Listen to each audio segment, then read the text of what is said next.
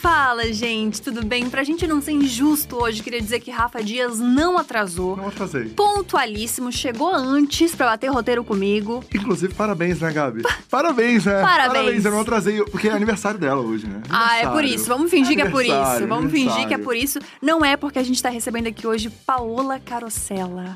Meu Deus! Feliz aniversário! Obrigada! Ah, eu quero só essa, essa partezinha do, do Tá. podcast pra ficar dando loop em toda Feliz aniversário. É isso que eu quero na minha vida. Muito obrigada por ter vindo, Paola. Imagina, obrigada pelo convite, é um prazer estar aqui. Ah, Ai. que demais. Eu tô tentando, assim, não ser tão chat. Tô tentando me segurar um pouco pra não passar vergonha pelo menos uns cinco minutos. É, pra, pra começar, pra começar, vamos chamar a vinheta, que daí, tia Isso. Jússi, calma que a sua pergunta vai ser feita, tá? Isso, minha mãe tia mandou- Jússi, tranquila aí.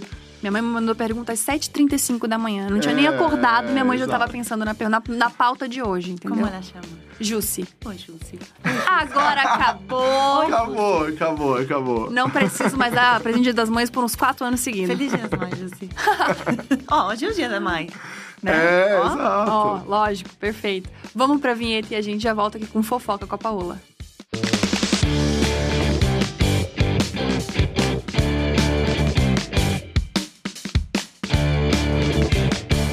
Paola, já quero começar com uma pergunta polêmica. Vamos lá. A culinária brasileira é a melhor do mundo? Sim.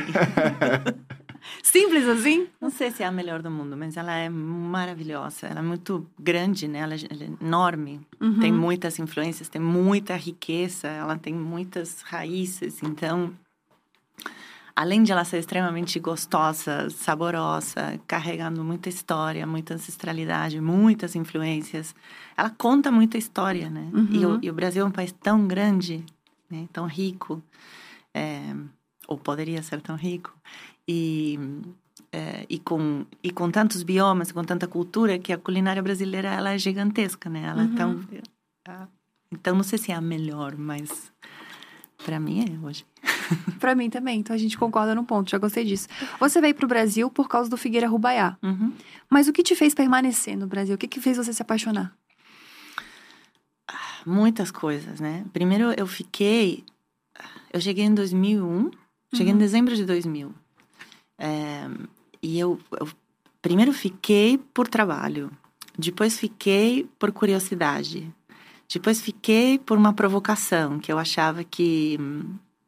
Eu tenho uma coisa assim para mim é que sempre se, se é mais difícil é melhor. Agora eu tô tentando mudar, porque eu já cansei de que as coisas sejam tão difíceis. Agora Às vezes, às vezes não, é, É. não é necessário, não, né? agora já entrando, já entrando assim, numa idade mais madura, Aham. eu, eu tô curtindo que a vida seja fácil. Mas por muito tempo, eu talvez fui acostumada na infância Uhum. a que as coisas eram muito difíceis. Sim. Então, quando cheguei no Brasil é, e fiquei, fiquei no Figueira Rubaiá, me ofereceram ficar por mais tempo, fiquei mais um pouco. Depois eu reparei que eu não queria mais trabalhar para outras pessoas, que eu Uhum. queria abrir meu restaurante.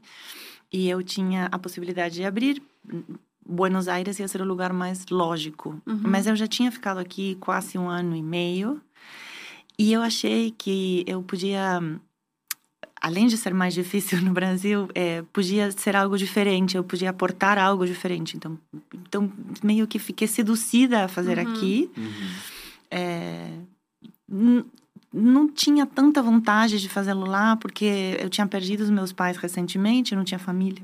E não tinha. Meus amigos estavam indo embora, era um momento meio estranho para Buenos Aires, assim. Uhum. E então eu falava, por que não, né? Aqui não tinha nada, não tinha nacionalidade, residência, telefone, não tinha nada no Brasil. Mas eu achei interessante trazer algo para cá. Me pareceu que o mercado de restaurantes nesse momento ele estava muito diferente de algo que eu podia trazer com as experiências que eu tinha tido em Nova York, em São Francisco, em Londres e em Buenos Aires. Então fui ficando, né? Primeiro por alguns motivos, depois porque eu tinha um restaurante, depois apanhei pra caramba, porque não é fácil né, empreender no Brasil. Uhum. muito menos quando você é gringa, não conhece ninguém, né? Para empreender. É, Eu tô lembrando agora que a gente fez, eu e meu sócio fizemos um curso de empreendedorismo na cozinha agora. E eu, quando a gente estava gravando o curso, Sim. eu pensava como eu teria gostado que alguém falasse um isso para mim é, para que pelo menos me mostrasse quais são quais vão ser os lugares de mais risco, os lugares onde você mais vai se É, Bem, e de dificuldade empreendendo também, né? Eu vi, eu vi uns fragmentos e realmente é, são coisas que, a que, o empreendedor no começo ele não escutou, né? Uhum. Então, realmente, eu vi você é, no curso e tem, tem situações que a gente pode até prever e alguém pode te falar, mas como uma pandemia, o que, que você vai fazer, né? Exato. E, e, e, é bom que alguém te fale de um jeito carinhoso e generoso, sabe? Uhum. Porque geralmente muitos dos colegas ou das pessoas. Isso é uma coisa mais antiga, agora as pessoas não são mais assim, mas estou falando de 20 anos atrás, eu fui e entrevistei e tentei falar com outros donos de restaurantes na época, uhum. antes de abrir. Mas ninguém te conta tudo. As pessoas são meio assim, ai, vai dar tudo certo, querida. Uhum. Sabe, sabe, eu tinha 20, 28 anos, né, bem jovem. Vai dar tudo certo, querida, você é ótima, querida. Mas ninguém é, te ela... fala, olha, olha para cá, olha para lá, Sim. se precisar de qualquer coisa, me liga, isso aqui, Mas sabe? no Cada Brasil foi onde você abriu o seu primeiro restaurante. Sim. O primeiro foi Nos aqui. outros, você sempre trabalhou Trabalhou como chefe outras, de restaurantes de outras pessoas. pessoas. Isso. E, e, e, e, como, e como aconteceu, assim? Porque eu acho que o começo, ele é... Todo mundo sabe que vai ser muito difícil no começo. Todo mundo fala sobre isso. Eu, eu acho que eu não sabia, assim. Porque, eu, porque como eu já tinha muita experiência como cozinheira de restaurantes, eu, eu já esperava que a dificuldade fosse aquilo, aquela, uhum. aquela que eu já conhecia. E era uma dificuldade que eu estava acostumada e que eu curtia. E que, uhum. eu, e que eu era Uhum. boa para, sabe, andar com ela. O que eu não esperava era tudo que ia vir depois. Que é o financeiro, os impostos, a folha de pagamento, O RH. a- o RH, blá, blá, blá, blá. tudo isso que te soterra e que faz com que você esqueça. Se você está tentando fazer as duas coisas ao mesmo tempo, fica muito difícil. E aí que vem, né? Essa que é a. Esse que foi o golpe, assim. Sim. Mas eu achei muito legal que você falou que gosta de um desafio, gosta das coisas difíceis, gostava, vai. Sim, agora eu tô, eu tô esperando, eu tô querendo a vida mais fácil. É. Mas eu achei isso muito legal porque o próprio Arthurito você teve que se reinventar algumas vezes, né? Várias. E isso Mas, é, é, eu vi uma entrevista que eu achei muito legal de você falando que percebeu que tava um, o Brasil estava mudando, enfim, o, o mercado estava mudando e você teve que tomar decisões muito drásticas já naquela época. E aí na pandemia você teve que se reinventar de novo. Então, me parece que as grandes crises para você não te paralisam. Não, eu tenho isso. Eu tenho uma coisa que deve ser assim, que acho que pertence a cada um. Algumas Uhum. pessoas Uhum. são assim, outras não. Mas quando tá pegando fogo, eu não desespero. Isso E- é muito importante. E eu consigo olhar para onde ir. Uhum. Pode ser que eu desespere depois, quando, quando parou de pegar fogo. Mas é, quando foi esse momento? Acho que foi em 2012, 12, acho. acho que foi 2012, 2013, por aí, que eu comecei a perceber que foi uma percepção, percepção de alguns anos, né? É, o mercado está mudando, ele vai mudar muito. É, vinha de uma crise na Europa e nos Estados Unidos, 2008, 2009, 2010, bem forte. Uhum. É, e a, a gastronomia cara, o fine dining, não sei se ele estava acabando, mas ele estava ficando pausado para muitas outras opções de gastronomia e de, de empreendimentos de restaurantes e Uhum. gastronômicos surgirem, que eram novos para o Brasil, que não que não tinham existido ainda e que eram consequência de várias coisas, de um momento onde é, uma classe média é, começou a ter acesso a um pouquinho de dinheiro que sobrava para fazer algumas outras coisas além de sobreviver, Uhum. né? Que agora acabou, o caso é outro. É, de um momento onde a gastronomia tinha começado a ficar um pouquinho na moda, então algumas pessoas começavam a se interessar por ser cozinheiros, chefes de cozinha, então surgiam novas figuras e essas novas figuras queriam ter seus empreendimentos, seus restaurantes, seus food trucks, seus o que seja. E esses empreendimentos eram mais informais, eles eram menores, ou eles tinham outra pegada, ou eles eram é, talvez com música mais alta, e não necessariamente a cena da gastronomia que eu vi quando cheguei em São Paulo em 2001, que era o, velho, o Vecchio Torino, o Fassano, os grandes restaurantes que eram para uma super minoria, elite total, porque eram caríssimos. O próprio Figueira Rubaiá. O próprio Figueira Rubaiá, o próprio Figueira Rubaiá tinha um, o Figueira tinha um negócio que era de tamanho, né? Era tão grande que aí já não era, já pra encher tinha que vir tudo. Uhum. Mas era Sim. muito caro, sim, sempre Uhum. foi muito caro. É, então era, era, começaram a surgir outras opções. E aí você, eu estava nesse momento, nesse mercado, com esse restaurante que tinha sido feito para ser aí já tem algo que veio que veio errado desde o começo, né? Eu me associei com pessoas sem perguntar muito bem antes o que que vocês querem, Aham, né? é a proposta, Na né? empolgação de sim, sim, vamos, eu Vamos. quero tanto fazer. E aí, Aham. quando terminou o restaurante, eu falei, cara, eu nunca teria feito esse restaurante para mim.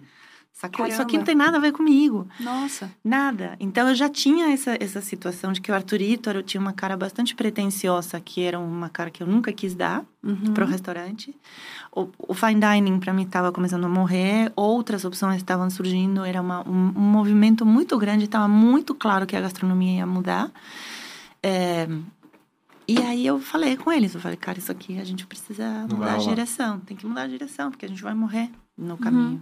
E aí eles não quiseram, e aí foi Uhum. aquela história que eu falei, então beleza, então eu vou comprar. Eu comprei, me endividei, mudei a direção. Sim. E, e quando terminamos de pagar as dívidas de tudo isso, aí quase um ano depois veio a pandemia. Nossa. Caraca.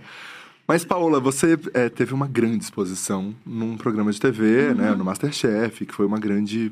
Primeiro de tudo que eu queria entender, assim, como foi o convite? Como aconteceu? Você fez teste? Sim. Como, como aconteceu pra você estar ali como uma das juradas do. Masterchef? Nesse momento, logo depois de eu ter comprado o Arthurito, peguei Uhum. um empréstimo através do restaurante no Banco Itaú, é, comprei dos sócios, fiquei com uma dívida bem grande, trabalhava muito, tinha uma filha, isso foi em 2014, Fran tinha três anos, ela nasceu em 2011, estava bem complicado, assim, porque eu trabalhava muitas horas por dia e, e carregava a pequena de um lado para o outro, tentava voltar para amamentar, lá, lá, aquela coisa toda. Foi um, foi um baque, assim, que eu não estava esperando.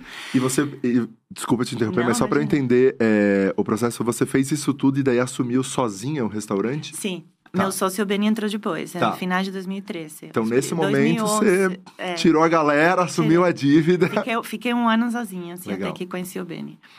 É, e aí apareceu, não sei como chegou, eu acho que chegou por uma mensagem de texto, SMS, Uhum. uma coisa assim. É, a, a Band tá fazendo teste para. Não era Masterchef o programa, era.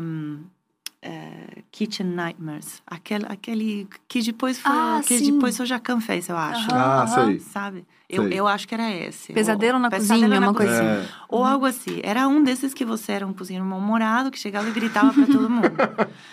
Aí eu falei, não vai rolar. Olha, super obrigada, mas eu não quero... Não sou assim, eu não sou essa pessoa, eu não Uhum. quero fazer esse papel. Aí... Não, mas por favor, vem, não sei o que, não sei o que. Não, não quero, não quero de jeito nenhum. Beleza. Aí, seis meses depois, me ligaram de volta e falaram, a gente vai fazer outro, outro formato, que é Masterchef. Você não quer testar? É, e eu falei, não sei o que, que é Masterchef. Nunca, não tinha TV na época, não tinha Uhum. assistido nada. Aí me mandaram uns, uns CDs com alguns programas, eu assisti. Eu falei, cara, é meio que a mesma coisa, né? O cozinheiro arrogante que fica aí gritando para as Uhum. pessoas. Só que ao mesmo tempo eu tava tão fugida de dinheiro, mas tão fugida de dinheiro, assim, tão o cheque especial era meu melhor amigo. que aí eu falei, hum, TV. Sabe aquela coisa de você, Sim. nossa, vou ganhar muito dinheiro. E aí, então, topei fazer um teste. E o primeiro, o, o teste que eu fiz foi. Primeiro veio a Marissa Mestiço, que hoje é a diretora do Masterchef, que nessa época era a mão direita do diretor. Ela veio e me gravou na cozinha do Arthurito, com uma máquina fotográfica Uhum. que fez um videozinho. E eu lembro que eu falei, ah, vou arrasar.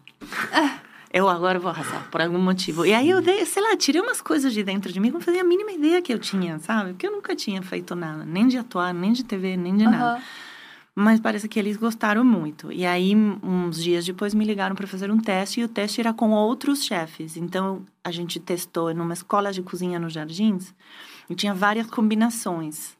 Então, Ah, era eu, Jacan e mais uma outra cozinheira. Eu, outra cozinha, ou um, outro cozinheiro e o Fogaça. Aham. Fogaça, outra cozinheira e o Jacan. E aí ficou a Fogaça, Paola e Jacan. E aí que se montou a configuração. E aí foi. E, E as aí- coisas mudaram muito a partir daí, né? É, sua vida mudou, assim? Muito, muito, muito. Sim. Não que eu ganhei tanto dinheiro no começo. No começo. não, nos primeiros anos não, porque a gente não era ninguém. Sim. Mas, mas ganhei muitas outras coisas, né? Tipo, meu mundo se abriu para outros lugares, outras experiências, a conhecer outros lados meus. é, conheci muita gente, conheci muito o Brasil também, Sim. porque é, eu acho que nem tanto porque eu viajei gravando uhum. o programa, mas sim pelo que eu recebi de volta. Uhum. Aprendi muito a entender o Brasil, porque uhum. eu falei muita coisa errada no programa, porque eu tive olhares muito errados, porque a gente acha que conhece algo, né? Uhum. ainda acho que assim, ainda a gente pode achar que conhece o Brasil, até que ele se abre muito mais de novo para uhum. você e você vai mergulhando muito mais dentro. Você fala, hum, não sei se eu conheço tanto esse país. É. Eu acho que eu conheci muito do Brasil, muito das pessoas. Sim. É, de, de, dos lugares diferentes que esse Brasil tem, de como uhum. você olha as coisas desses diferentes lugares de fala, diferentes lugares de estar, né? Sim. E os brasileiros te conheceram muito, né? Ao longo desses anos. Eu acho que isso foi, talvez, onde você diz, ah, ganhei muito dinheiro, mas acho que você pode ter ganhado muito por aí também, né? Pela popularidade enfim. desses brasileiros, Nossa, né? Eu não ganhei é um monte de coisas. E também ganhei dinheiro, não tô uh -huh. falando mal. A Band foi maravilhosa. Sim, sim. O que eu quis dizer foi que, a, a, porque eu tô dando uma dica para as pessoas que acham é, que a TV fala, paga muito, uh -huh. você tem que começar, né? A uh -huh. TV vai pagar o que pode, mas se você entra sendo X ninguém, você vai. Que nem internet também. Todo mundo acha que entrou na internet e ganhou milhares. Não, tudo demora. tem um caminho, tudo é. tem um caminho e demora. Pelo menos teve para mim, não sei se para todo mundo. Mas eu ganhei muitas coisas. Ganhei uhum. fama, ganhei espaços que eu consegui ocupar, ganhei a possibilidade de que a minha voz seja amplificada, então muita uhum. gente ouvisse o que eu tinha para falar, com o bom e o ruim que isso traz. Eu ia falar sobre isso, porque apesar de ser uma coisa incrível, uma grande oportunidade, é também uma responsabilidade, né? Sim. Porque agora você não tá mais fazendo as coisas no seu restaurante, na sua cozinha, você foi para casa e é isso. Agora a sua opinião importa 24 horas por dia. E aquilo que você faz na internet reverbera na sua vida, e reverbera nas pessoas, na vida das pessoas que você ama, enfim. E aí a partir disso veio as pessoas te conhecendo, credibilizando, mas ao mesmo tempo um julgamento 24 horas por dia, né? Uhum. Então aquilo que você fala pode ser cancelado a qualquer momento, então tem que tomar um pouco de cuidado. Uhum. Como é que é lidar com cancelamento? Porque isso já aconteceu algumas vezes. Acho que sim. Assim, pelo menos virtual, né? Não virtual, vai, ninguém, sim. ninguém cancelou acesso a nenhum lugar. Eu consegui entrar em casa, no restaurante, no banco, eu entrei também, tá sim. tudo certo. É que se for para esse nível, daí realmente a gente tem que parar o Brasil, que não tá, não tá indo bem as coisas, pelo amor de Deus, gente. Eu acho que a, eu acho que a internet mudou e está mudando muito, né? Desde que ela surgiu até hoje, uhum. ela muda constantemente. E eu eu percebo que os últimos dois anos foram bastante importantes no, no que é no que as redes sociais uh, do jeito que as redes sociais impactam e como que aqueles que fazemos parte das redes sociais as enxergamos. É, eu acho que Instagram e Twitter têm mudado espantosamente nos últimos tempos. Uhum virou para mim uma ferramenta que eu não tenho tesão de usar. Outro dia eu estava pensando, preciso de uma rede social para falar mal de internet e Twitter e não tenho. que não seja que não no, seja Instagram e no Twitter. no Instagram e no Twitter. Porque antes o Twitter era isso, você falar é... mal da internet. Agora você não pode mais fazer Exato. isso. Exato. O Twitter é um dark hole, é, assim, uma coisa onde você entra e aí você entra numa espécie de do, coisa do Stranger Things, sabe? O outro mundo. você, você fica sugado é. por uns monstros e umas pessoas que você não entende. E aí você fala, o é. que, que eu falei? E daí não você não, não acha tenho, que é real aquilo. Não tem tempo de ficar falando com essa pessoa, é Sim. muito imbecil, essa pessoa não tem tempo. Nem sei se é uma pessoa, talvez seja. Exato, um robô. Exato. Um robô.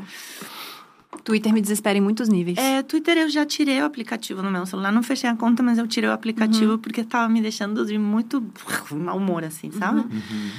É, Instagram também, não sei o que aconteceu com o Instagram, mas agora eu já nem vejo as pessoas que eu sigo, eu só vejo recomendações e coisas para comprar. Então já deixou de ser interessante. Sim. É, e então esse cancelamento se rolasse agora, primeiro que eu acho que eu já tomaria, eu tomo muito mais cuidado com as coisas que eu falo, uhum. porque não acho que seja para você falar tudo que você pensa. Uhum. Acho que uhum. às vezes sim é importante. É, mas as coisas têm que ser muito claras de serem entendidas. Eu acho que se você entra e solta um pensamento e vai embora, você está deixando esse pensamento para ser interpretado de 5 milhões, que é mais ou menos o número de seguidores que eu tenho, de maneiras diferentes. Uhum. Eu não consigo tomar conta de 5 milhões de interpretações do meu Sim. pensamento. Uhum. Então, prefiro não falar, sabe? Vou falar em ambientes mais contidos, onde a gente possa ter uma conversa, de fato. Então, o cancelamento da internet me preocupa, assim, te diria menos do que zero. Nada. Uhum. É, ser mal interpretada, acho que sim me importa, porque como você falou, a gente acaba influenciando e eu sei que eu influencio muitas meninas jovens. Uhum. E então sim me importa que elas entendam o que eu estou tentando dizer. Uhum. Então por isso tento tomar mais cuidado com essas coisas. Mas também a informação chega de uma forma muito rápida. Às vezes eu recebo no meu celular 500 mil coisas que eu tenho que postar para amigos, para ONGs, Uhum. para Uhum. calças, para doações. E eu sabe, não, não consigo. Uhum. Não consigo postar tudo isso hoje em cinco minutos. Assim, não consigo. A campanha do agasalho, a fome, é, é, o, sei lá, o racismo, é, a grilagem em ter- terra indígena. É, o Brasil está numa situação tão desesperadora, né, que tudo é para ontem. Uhum. É, e as redes sociais acabaram ficando um espaço de comunicação dessas coisas, mas às vezes o que eu sinto agora é que já não damos mais importância para isso, porque tal o bombardeio que a gente tem disso, Analisou. né, que não. Putz, tá, tá, e daí você vai com o dedo para cima e vai no feed, e aí, sei lá, e aí você pula, né? De ontem, 10 pessoas morrerem nos Estados Unidos por uma bolsa que você tem que comprar agora, que tá em oferta. Não sei, eu acho tudo muito estranho, assim. Tem me dado um pouco de ver, vertigem, assim. Sim. E as pessoas te cobram muito também disso, né? Pra você se posicionar sobre tudo e qualquer coisa que tá acontecendo no Sim, mundo. mas eu já não, não me sinto mais cobrada, assim. Não se sente mais cobrada em relação a isso? Não. Mas teve uma época que você sentia, assim, que você tinha que se posicionar sobre Tive uma, tudo. teve uma época onde a, a, a vida das redes sociais começou a ocupar um espaço na minha vida. E se eu, dei- eu, eu sentia, putz, será que eu preciso estar. Será que eu tenho que postar isso aqui agora que aconteceu? Será que eu tenho que falar isso aqui que agora que aconteceu? Aí eu reparei que isso era uma doença, assim, que a vida. A vida é isso que a gente tem aqui, esse, esse momento que eu tô aqui com vocês. Se eu tenho que parar de fazer isso para postar tudo que eu tô fazendo, então não tô vivendo e aí não tô Uhum. estando no lugar, né? Que é o que eu Uhum. pretendo fazer. E, e eu acho que, é- que, é- que, que, é meio tóxico, sabe? Sim, E que- Super. sim, pra todo mundo. E qual é o limite que você dá pra internet pra sua filha? Assim, até onde ela vê, até onde ela não vê? Qual- o que que você Tá. colocou como regras pra você, assim, pra, Tá, pra ela? é, é complicado, porque ela tem 10 anos, que é uma idade Uhum. muito nova, onde eu Super. não achava que eu ia dar um celular para ela. Só que os amigos dela, todos têm celular e eles marcam pelo celular como jogar, que vão jogar na Play, ou que vão fazer isso, ou que vão fazer outra coisa. Então, é, tem o celular da caça, que ela pode usar na caça e que ela pode levar em alguns momentos quando ela for sair, se ela vai dormir fora para me ligar. Uhum. Ela não tem redes sociais nenhuma. É, ela assiste YouTube. Ela não pode. TikTok, Instagram, essas coisas todas estão banidas, não tem. Ahn, eu mandei outro dia para ela um vídeo do Felipe Neto, onde ele explica. ele fez um vídeo muito bom, onde ele fala sobre a preocupação dele com attention spam das pessoas, e os shorts e, o, Uhum. e o TikTok, né? E essa coisa do, de um conteúdo banal total, e ninguém mais produzir conteúdo, e ninguém mais ter tempo de se dedicar a, a- a esperar para as coisas acontecerem, né? Para o plot virar e chegar em algum lugar, e que não tudo tenha que acontecer em segundos. Ela achou, falei, ah, falou que ela achou muito bom e mandou para todos os amigos para eles, para eles é, tirarem o. TikTok do telefone. É, é um negócio o celular, né? Ela tem que desligar em determinada hora do dia, já não pode mais, não pode dormir com o celular do lado, não pode. Mas estão começando também as conversas com amigos, os, os, os interesses desde outros lugares, sabe? Sei lá, namorado, namorada, aquela coisa. Então, ai, alguém vai me ligar. Aí o outro dia eu percebi que estava começando a ter uma é, vertigem de novo. Eu mandei uma mensagem, mas não me respondeu. Mandei uma mensagem, mas não me respondeu. Aí eu falei, aqui temos uma situação, né, que precisamos conversar disso aqui. Então conversei muito com ela sobre isso. É, sobre não dar tanta importância, sobre é, essa coisa da mensagem se responde ou não responde, estar ligado com o celular o dia inteiro, é, de como isso é ruim. Mas eu acho que o que eu faço, no lugar de falar tanto sobre aquilo e tirar o celular, o que eu tento é dar por outras coisas onde ela precisa concentrar a atenção por mais tempo. Então, uma aula de piano de uma hora e meia. Você precisa ficar sentado uma hora e meia na aula de piano. É, fazer, lixar a madeira, fazer um trabalho de marcenaria, onde você vai ver a peça sendo construída ao longo do tempo. Assistir filmes longos, de duas horas e meia, onde você tem que assistir o filme. Eu acho que ter essas, esses outros lados, sabe? É importante esse contraste, porque a gente não vai tirar o celular deles, não vai tirar a mensagem de texto. A gente usa o WhatsApp o tempo inteiro. Sim. Mas é importante levar os outros lados para que para que exista a, a referência. Sim. Isso é parece. é muito legal, porque existe uma naturalização do uso do celular, onde a gente tem que levar o celular para tudo quanto é lugar, né? Tipo, é normal você dormir com o celular do lado mesmo. Sim. As pessoas fazem isso constantemente. E aí os desafios da maternidade são outros agora, né? Que é tipo, você, além de tudo, você tem que pensar sobre isso também. É, você foi mãe aos 38 uhum. e eu tenho uma frase sua numa entrevista que eu achei muito genial, que é: Eu escolhi ser mãe aos 38 porque eu já tinha uma estabilidade, não financeira, mas uma estabilidade. Sim. E eu achei isso muito legal. Quais foram os desafios da maternidade para você nesse período? Uhum. Porque tinha Arthurito bombando, depois rolou um Masterchef. Como é Nesse é período ou no geral? No geral. Olha, eu acho que a maternidade é definitivamente o meu lugar de maior desafio. Uhum. Continua sendo, sempre é. Porque uma coisa é você, sei lá, ter um negócio, ou uhum. você tocar uma empresa, a outra é você ter uma pessoa, tocar uma vida. Exato. Que é um ser humano você não pode falir. Cara, depende, depende, de você. Depende de você. Assim, quando são muito, muito pequenininhos, depende de você para não morrer de fome, uhum. de frio, essas coisas todas. E agora depende de mim para ser uma pessoa íntegra e uma pessoa que tem as ferramentas necessárias para segurar a onda nesse mundo que está cada vez mais difícil. É, eu acho, particularmente. Uhum. É, então, é uma responsabilidade e, como tal, é um desafio gigantesco, porque muitas vezes e é um desafio gigantesco porque existe uma ah, uma ideia que se passa de que mulher mulher tem instinto maternal, uhum. de que mulher nasce para ser mãe ou de que quando a mulher vira mãe, a, o, o que mais importa no universo é o filho. Eu não sei se a gente tem instinto maternal, acho que às vezes a gente tem alguns instintos, mas ele não, ele não é uma luz que te guia em todas as decisões que você toma. Uhum. Acho que a coisa do instinto maternal é uma construção social também para colocar a mulher em um uhum. lugar.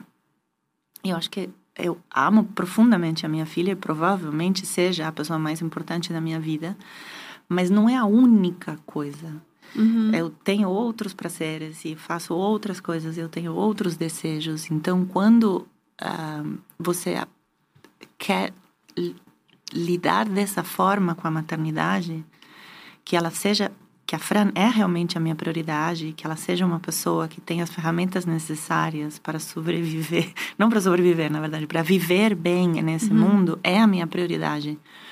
Mas também eu quero ser é, uma profissional bem-sucedida, também eu quero malhar, também eu quero me ver bonita, também eu quero namorar, também eu quero ir no cinema. E conciliar todas essas coisas, é, não necessariamente por causa de tempo, mas sim por causa de respeito a você mesma como pessoa. É uma coisa que para muitas mães é muito difícil. E muitas mães se segregam, né? elas se deixam de lado, elas se colocam em segundo plano. E eu não quero fazer isso, porque eu acho que depois vem a conta. Uhum. Então, acho que ser uma boa mãe também é cuidar de mim como mulher uhum. e das, das coisas que eu preciso. O que aumenta o desafio, porque você vai contra, é, você vai contra o fluxo, você vai contra uhum. o que todo mundo indica. É, e, e, é um, é, o trabalho de criar e de criação e de maternidade é uma coisa constante, diária deliciosa, maravilhosa, insuportável às vezes. E tem que lidar com muita culpa, imagino eu, né? Porque se colocar também nesse lugar de, de buscar outras coisas, de priorizar às vezes você mesma. Então, eu, eu eu, eu lidei com a culpa a minha vida inteira, porque eu tive uma mãe que me fez sentir muito culpada a Olha. vida toda, desde criança. Então, eu tenho uns 28 anos de terapia em cima, onde a culpa é o que menos eu tenho que lidar. Assim. Mas como assim, te fazer sentir culpada em relação a quê? A, a minha assistência, assim. Não Nossa. foi muito legal o meu relacionamento com a minha mãe. Minha mãe não era uma, uma pessoa é, muito saudável, então... Uhum ela se sentia muito culpada e quando você sente culpa, você passa culpa. Uhum, uhum. É inevitável. Então, ela se sentia muito culpada por tudo que ela fazia e me fazia sentir culpada de assistir, porque uhum. eu era a culpa dela. Uhum. Uhum. Entendi. Entendeu? A minha mãe não podia ser. A minha mãe me teve muito nova. Aos 19 engravidou, aos 20 eu nasci. Então, quando eu tinha 10 anos, a minha mãe tinha 30.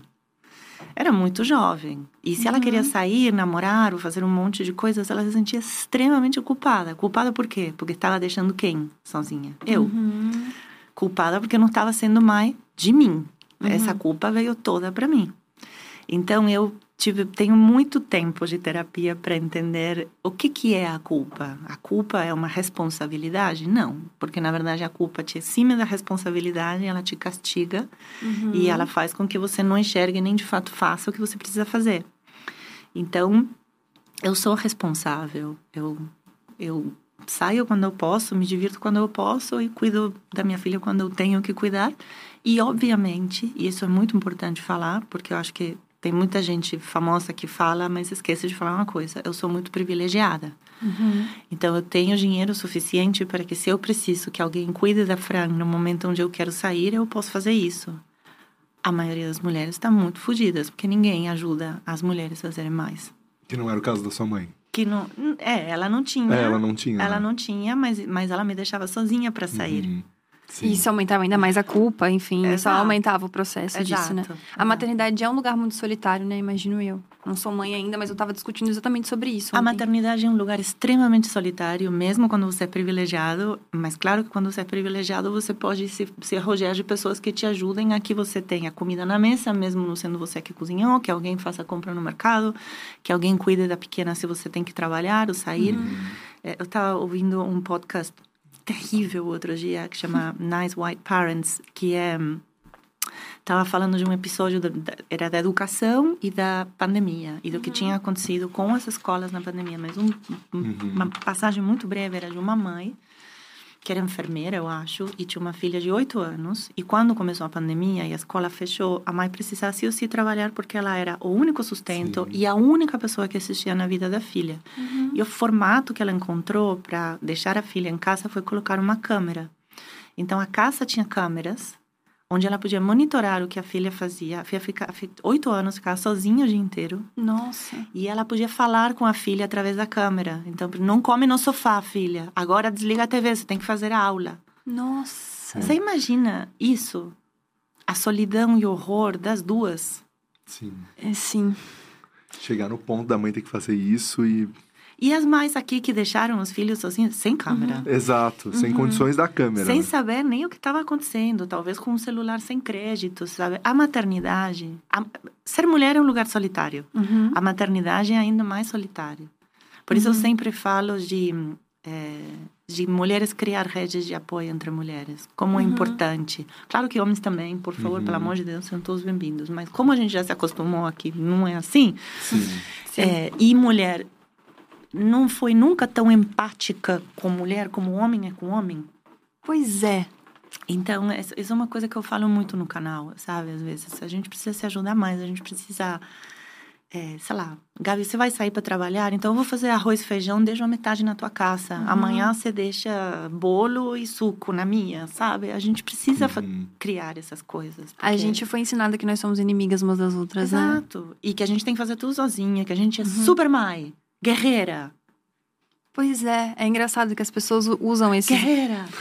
Não quero ser guerreira. Sim, sim. As pessoas usam esses grandes elogios para justamente nos afastar umas das outras, né? Então, Não, tipo, ah, ela é muito guerreira porque ela trabalha em três empregos. Se vira aí, ó, sente, sente orgulho dessa é. dor que você tá sentindo. Exato. Sabe? Fica bem fugida, mas bem orgulhosa desse lugar de merda onde você tá. Não pode ser desse jeito. Exatamente, exatamente. Não é? Isso tudo é uma construção social também. Não, com toda certeza. Uma vez a minha mãe falou que tem uma frase da minha mãe que eu acho muito genial, que a gente tá falando sobre maternidade justamente porque eu tenho essa grande dúvida da minha vida de que se eu vou, eu não vou ser mãe, não sei se eu vou. Imagina, você é muito 18, ainda, muito 27 jovem. aninhos. Muito é. Ontem eu tava vendo a entrevista que você falou que teve filho com 38, eu pensei, cara, eu acho que é uma possibilidade, vai. 11 anos aqui, acho Super. que eu vou ter uma outra, uma outra cabeça sobre isso, enfim.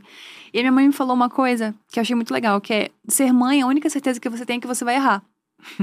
e eu achei isso perfeito. Porque eu pensei, então é isso, você não, não é obrigada a ser perfeita, como as pessoas todas acreditam que você é, que não é cobrado isso da paternidade em nenhum momento. Não. Então, se o cara faz o mínimo, ele já é um baita de um paizão, Puta ele pai. já é um cara legal. Se ele só tá vivendo, ele já só é. Só ele ter assumido já é uma é, coisa, né? Tem um nome ele, ali. Não, ele não abandonou. É, não, puta pai. É, Exato. tipo, ele é o cara. E aí eu, eu acho muito engraçado, porque você vê aqueles vídeos na internet, tipo, ah, esse é o papel dos homens. Aí é o cara, tipo, acordado do lado da mulher, sabe? e é muito engraçado ver o quanto esses caras, enfim, acho que é super legal as pessoas apoiarem, maridos apoiarem, etc. Mas o quanto é mais fácil você ser o paizão e quão difícil é você ser a mãezona. É difícil você chegar no lugar da mãezona. Não tem, porque para você ser mãezona, você tem que ter um paizão. Você tem que ter um pai. Uhum. O paisão pode, porque tem alguém, uma figura que está fazendo um trabalho uhum. e que permite que exista sobre o espaço para o outro. Uhum. É, e isso pode acontecer em casais do mesmo sexo também. Uhum. Alguém tem que cumprir um papel para que você possa fazer o outro. Ou uhum. esses papéis Sim. têm que estar divididos, ou tem que estar assim. A paternidade, né? ser mãe, pai, mãe, mãe, pai, pai, uhum. de alguém, é uma tarefa muito difícil. Uhum. É, porque as pessoas precisam estar muito íntegras nelas mesmas para enfrentar a dor de errar o tempo todo, de você ver o teu erro estampado no sofrimento do teu filho ou na raiva do teu filho. E quando essas duas pessoas não estão muito bem, muito saudáveis e muito firmes naquilo, essa decepção que se cria, ela pode ser usada nesse relacionamento para humilhar o outro, Uhum. Então, né, começam esses relacionamentos estranhíssimos, onde está vendo o que você fez? Está vendo o que você fez com essa criança? Está vendo como você não sabe? Está vendo como você é ruim? Então, assim, eu acho um milagre que a gente tenha chegado até aqui, nesse, uhum. nesse conceito de família tradicional. acho um milagre, porque, porque não é fácil, não. Uhum. Não é. É, sobre. Desculpa, Rafinha. Não, não, vai lá, vai lá. Não, sobre essa questão da construção da mulher na sociedade, é, é muito engraçado, porque quando a gente publica qualquer coisa sobre a Paola, vem 500 mil enxurradas de comentários falando que é uma mulher de opinião e que é uma mulher é, direta e não sei mais o quê. E, tipo, sempre num tom quase que pejorativo, Sim. sabe? É. E isso, eu fiquei pensando muito sobre isso ontem, sobre como é porque você é mulher. Que isso é um problema. Porque se você fosse homem, você era só um homem de opinião. Hum. Você não, não seria, seria um homem. Seria Nem um homem. opinião. Exatamente. Como é que é para você esse lugar de, de ser uma mulher, de ter a sua opinião, de falar sobre as coisas e de só por isso já ser xingada, enfim? Hum, eu acho que, que, que, eu entendo. Acho que quando eu comecei a entender, parou de incomodar. Uhum. Quando você entende que a leitura que a sociedade tem, porque, porque essa construção que foi feita, é, se uma mulher se posiciona, ela é louca, grita, tá de TPM, ela é arrogante, ela se acha. E aí, se ainda ela se acha e ela é arrogante e o cara não te acha muito bonita, ainda você é feia. Então, porque se eu fosse linda, talvez eu teria até mais direito de ficar de mau humor, mas como eu sou feia, já não. Sabe, uhum. a mulher.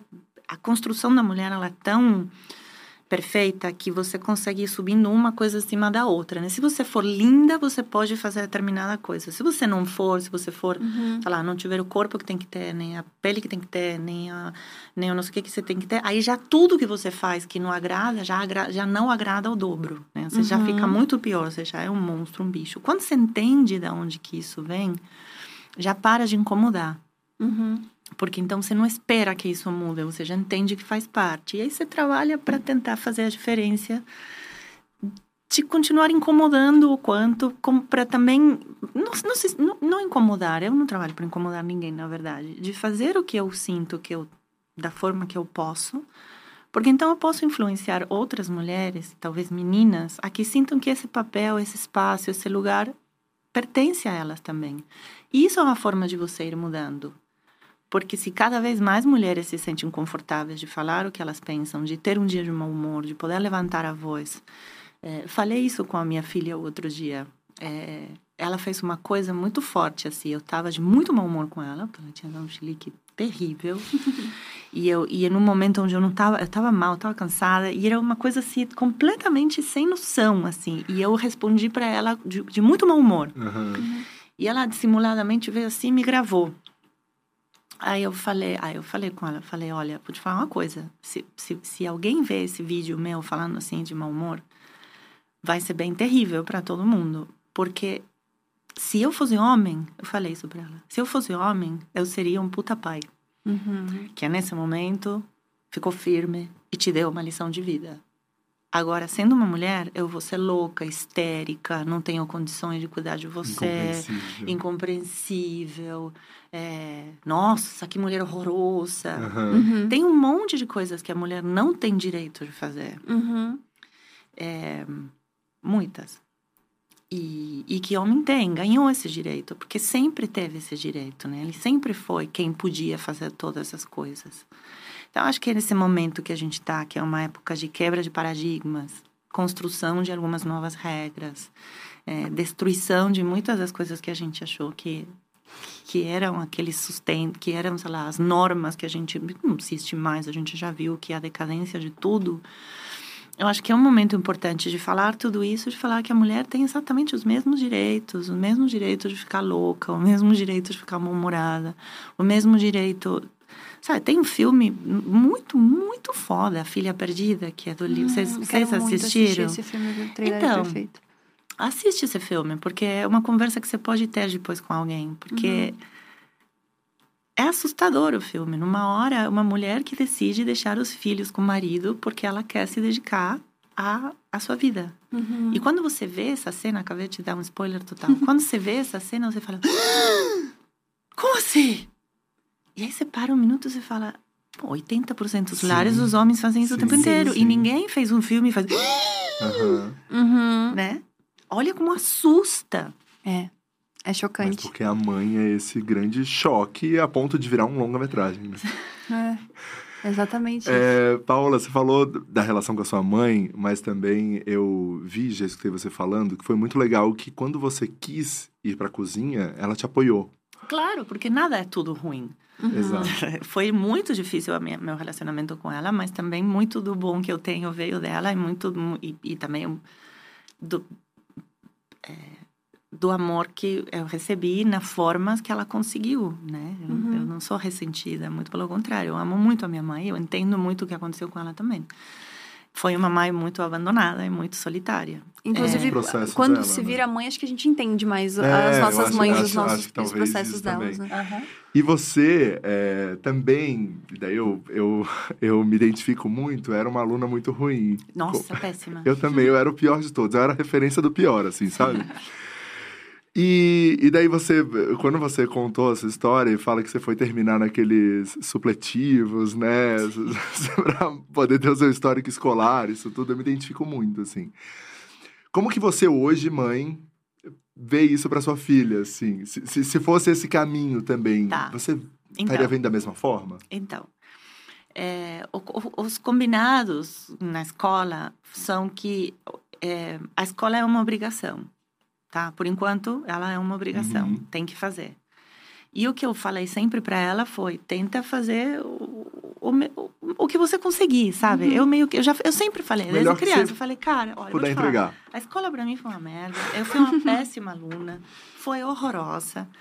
Claro que a escola, a minha escola não era tão legal quanto a tua. Eu fiz escola na ditadura, era uma escola militar, era uma Nossa. coisa não militar, mas todas as escolas públicas eram tocadas Uhum. por Uhum. militares, porque era ditadura, então.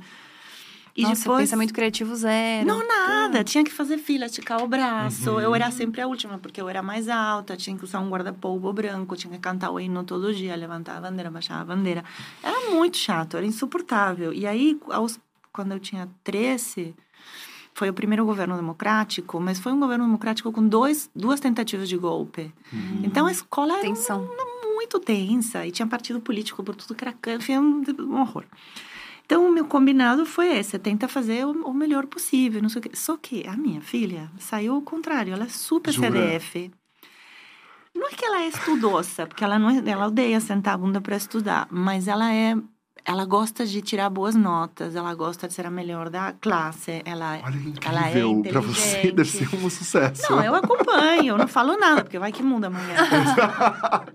né? Mas eu acompanho. Mas é, tem, tem essa coisa meio, né? Virgem, ela quer fazer tudo perfeito, então a lição de casa tem que ser perfeita. Acompanho. Eu apanho também, né? Porque. Pô, é difícil. Eu achei muito legal que você falou que na escola deixou a desejar de fato, mas quando chega no, no lance de trabalhar, você é extremamente correta. Sim. Ah, então também a gente não é um caso perdido. Não somos. Não. Rafinha também não é um caso é, perdido. eu não sou um caso perdido, gente. Não. Vamos falar então, eu, olha, talvez seja o problema da instituição do É, que eu do... me dediquei aí, rolou uma, uma de estúdio aí nessa Rolou hora, uma né? de estúdio. Rolou uma coisa aí. Entendeu? Então Tá acho que vendo? é. É, Então, mas foi, mas bem. foi muito difícil. Mas eu, eu claro que a realmente. escola é um ambiente difícil. É. Sobretudo se a gente cai numa escola que não é a escola certa, ou com os, no espaço certo, ou no momento Quando certo. a turma inteira fica te chamando a- de viadinho, né? Várias, várias palavras que eu tive que entender ao longo da vida gazela, eu fui descobrir porque me xingavam de gazela, daí eu fui descobrir o que era uma gazela. Ó, conhecimento, ganhando é, conhecimento. daí eu aprendi na escola, tá vendo? Olha o que você né? aprendeu na escola. É, exato. Que absurdo. É, mas desde cedo, desde a Argentina, desde quando você era novinha, você já é ligada à política. Você sempre teve um Na posicionamento verdade, político. não. Você não se afiliou num partido Eu político? me afiliei no partido político, no partido errado, né? Me afiliei no partido. Eu, eu me apaixonei por um cara quando eu tinha 18, uma coisa assim, um menino, e que, que me levou para uma reunião de um partido político que eu acabei me afiliando esse dia da reunião que eu conheci ele. Quando cheguei na minha casa, minha mãe jogou, jogou a Constituição na minha cabeça, assim. Porque eu me afiliei no partido extrema-direita. O pior encontro da face da Terra. Foi ter um date, se afiliou no partido de direita. Como assim? O coração faz coisa, né? O É, coração as faz coisas coisa. que a gente faz. As coisas que a gente faz. Aí me desafiliei. É, e o relacionamento foi impedido. É, mas, na verdade, eu comecei a, a mais entender a política aqui no Brasil. Porque, enfim, porque, porque, porque antes disso eu passei a minha vida inteira na cozinha. Uhum. E eu, eu meio que militava pelas causas que eu via dentro da cozinha, entendeu? As Uhum. coisas que eu olho- sempre tive essa coisa da justiça, assim, o que, Uhum. o, o que tem que ser a justiça é uma coisa que sempre que guiou a minha vida e que é muito importante. Uhum. Desde pequenininha, sabe? Desde por que que você brigou com tal, por que que você fez isso com tal, isso não é justo, isso é injusto. Você não pode falar assim, a formiguinha, você não pode pisar a formiguinha, porque a formiguinha sempre tive essa coisa do Uhum. justo. E eu meio que militei nos espaços onde eu estava. Agora, Uhum. a participação de uma voz mais politizada veio junto também com um- eu aparecer para mais pessoas em mais lugares. Veio junto com, com, Uma responsabilidade. com a fama, Uhum. vamos dizer assim. Uhum. entre E aí você vai crescendo nesse espaço e as pessoas vão te chamando para cada vez mais coisas, porque sabem que você fala, então algo que vai e está ainda crescendo, né? Essa Uhum. minha participação em alguns lugares. Ou não participação, porque eu não sou afiliada a nenhum partido Uhum. e eu não tenho uma participação política na política.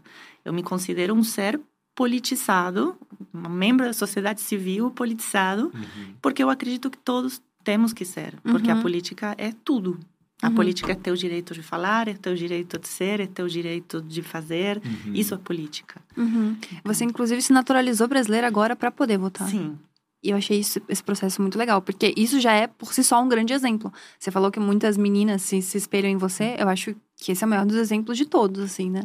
A gente vem da galera demorando pra tirar o, o- É, o título de eleitor, enfim. Então, que legal que você falou sobre isso, justamente. Sim.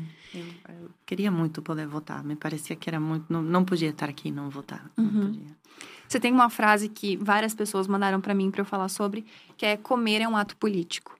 É, eu acho que eu vivenciei muito isso na minha vida, porque a minha mãe é essa mulher que é cozinheira e confeiteira, trabalhava em um restaurante, à noite trabalhava na lanchonete, fazia bolo pra fora, pra criar os dois filhos, pra fazer tudo Sim. isso. Então, eu sou o que sou, meu irmão é o que é, porque a minha mãe teve a cozinha e, e nos alimentou de várias maneiras diferentes através disso. Então, pra mim, comer é um ato político é, é muito nesse lugar. De que pode ser a partir de tudo, né? Pode te Sim. dar muitas coisas. Mas o que, que é o comer é um ato político pra você? O que, que você quer dizer quando fala Na isso? verdade, a frase não é minha, tem várias Uhum. pessoas que falam. é, a frase ficou mais popular na voz do Michael Pollan, que é um escritor, um jornalista que escreve sobre cozinha e outras Uhum. coisas, comida e outras coisas. É, mas a frase original é comer é um ato agroecológico. Uhum. E o que quer dizer é que o que a gente come é o que a terra está plantando. Então, Uhum. quando se relaciona o, agro, o, o ato é- agro com a política, é a política da agricultura de um país define o que nós vamos comer. Você entende? Então, Uhum. qual é a Sim. política? Qual, qual é, é, quais são as políticas que o Brasil toma com a produção de alimento? Bom, temos 220 milhões de hectares de áreas plantadas de soja e 1,8 bilhão de área plantada de arroz. Uhum. Mas você não come soja e feijão, você come arroz e feijão. Por que, que o arroz está caro? porque a gente não planta arroz, a gente planta commodities para exportação.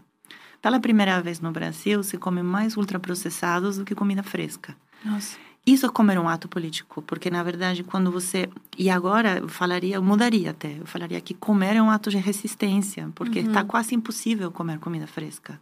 Uhum. E quando você vê que tem mais, voltando a essa coisa do privilégio, que tem mais que dar um miojo no café da manhã para as crianças, porque miojo é mais barato que um pão, um mingau, uhum. um leite com um mingau de aveia, ou uma tapioca, um ovinho frito, ou uma fruta. Uhum.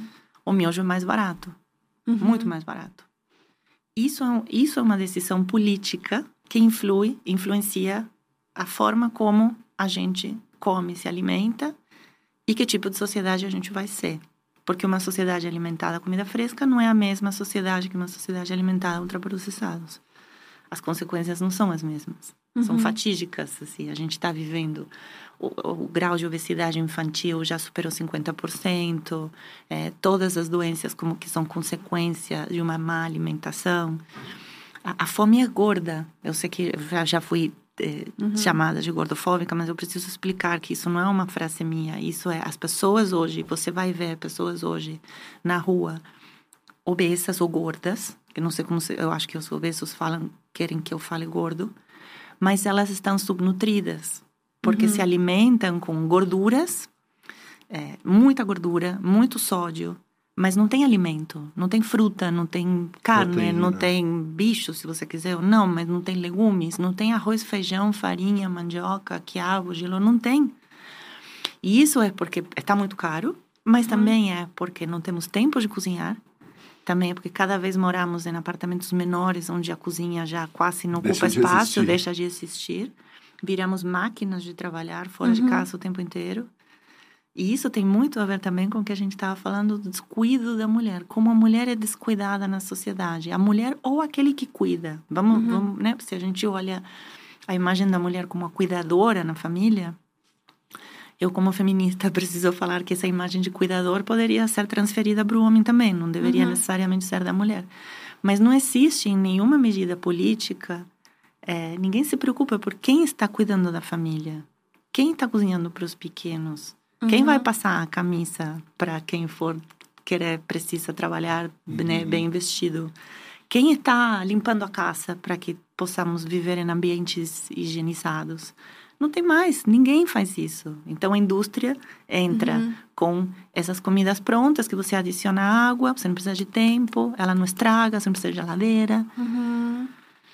Nossa, e é engraçado que eu sigo um Instagram chamando, chamado Vegano Periférico, uhum. que são dois rapazes. Sim, eu conheço eles. Eles são maravilhosos. Sim. E eles tiveram um texto, assim, que eu achei muito incrível, que eles falaram que como que enfim, presunto, a margarina, enfim, essas coisas que são de fácil acesso, elas foram é, manipuladas pela mídia para a gente acreditar que a gente está comendo melhor e, e, comendo uma coisa é, incrível que você não acha em qualquer lugar. Assim. Isso aqui é tudo uma construção. Quando uhum. você vê o que, que o Brasil planta, então dá uma olhada na quantidade de hectares plantados uhum. para commodities, pastagem para bicho, bicho, e comida de verdade. Uhum. Depois você dá uma olhada nas isenções de impostos que cada uma dessas coisas tem, uhum. ou na sobrecarga de impostos que cada uma dessas uhum. coisas tem.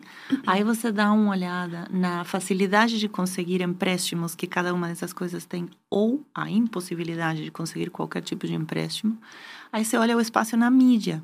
Uhum. Aí você vê a construção midiática sobre aquilo. Então você vê a propaganda. Ninguém faz propaganda de arroz e feijão, uhum. mas um governo poderia. Sim. O governo poderia tranquilamente fazer propaganda de alimentação. O melhor jeito do governo fazer propaganda é o Programa Nacional de Alimentação Escolar. Se as uhum. escolas tivessem comida fresca, você já está fazendo propaganda. Não somente propaganda, como também o governo está pagando para o pequeno agricultor para fornecer para as escolas comida de verdade e alimentar uhum. as suas pessoas de comida de verdade. Mesmo quando você liga a TV, o casal loiro, bem-sucedido, bonito, está tomando refri uhum. e comendo alguma coisa que venha numa caixinha. Uhum. E isso é status. Sim. Então, é status você comer uma comida pronta. Uhum. É status que sobre tempo para outra coisa. Então, uhum. se vende essa ideia. Então, quando você olha ao teu redor, por isso que eu falo que é resistência. Você ter tempo de fazer um prato de arroz, feijão, uma farinha, uma abóbora, um franguinho, sei lá, o que você quiser comer, você precisa de tempo para ir no mercado, dinheiro, uhum.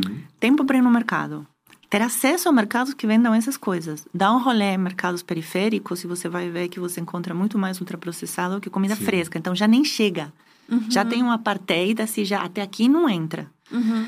Então, tem que comprar. Tem que achar e comprar. Tem que saber cozinhar. A gente perdeu. Quem nos ensina a cozinhar se a tua mãe... Pô, tua mãe te ensinou, provavelmente, uhum. ou você aprendeu pelos poros, mas...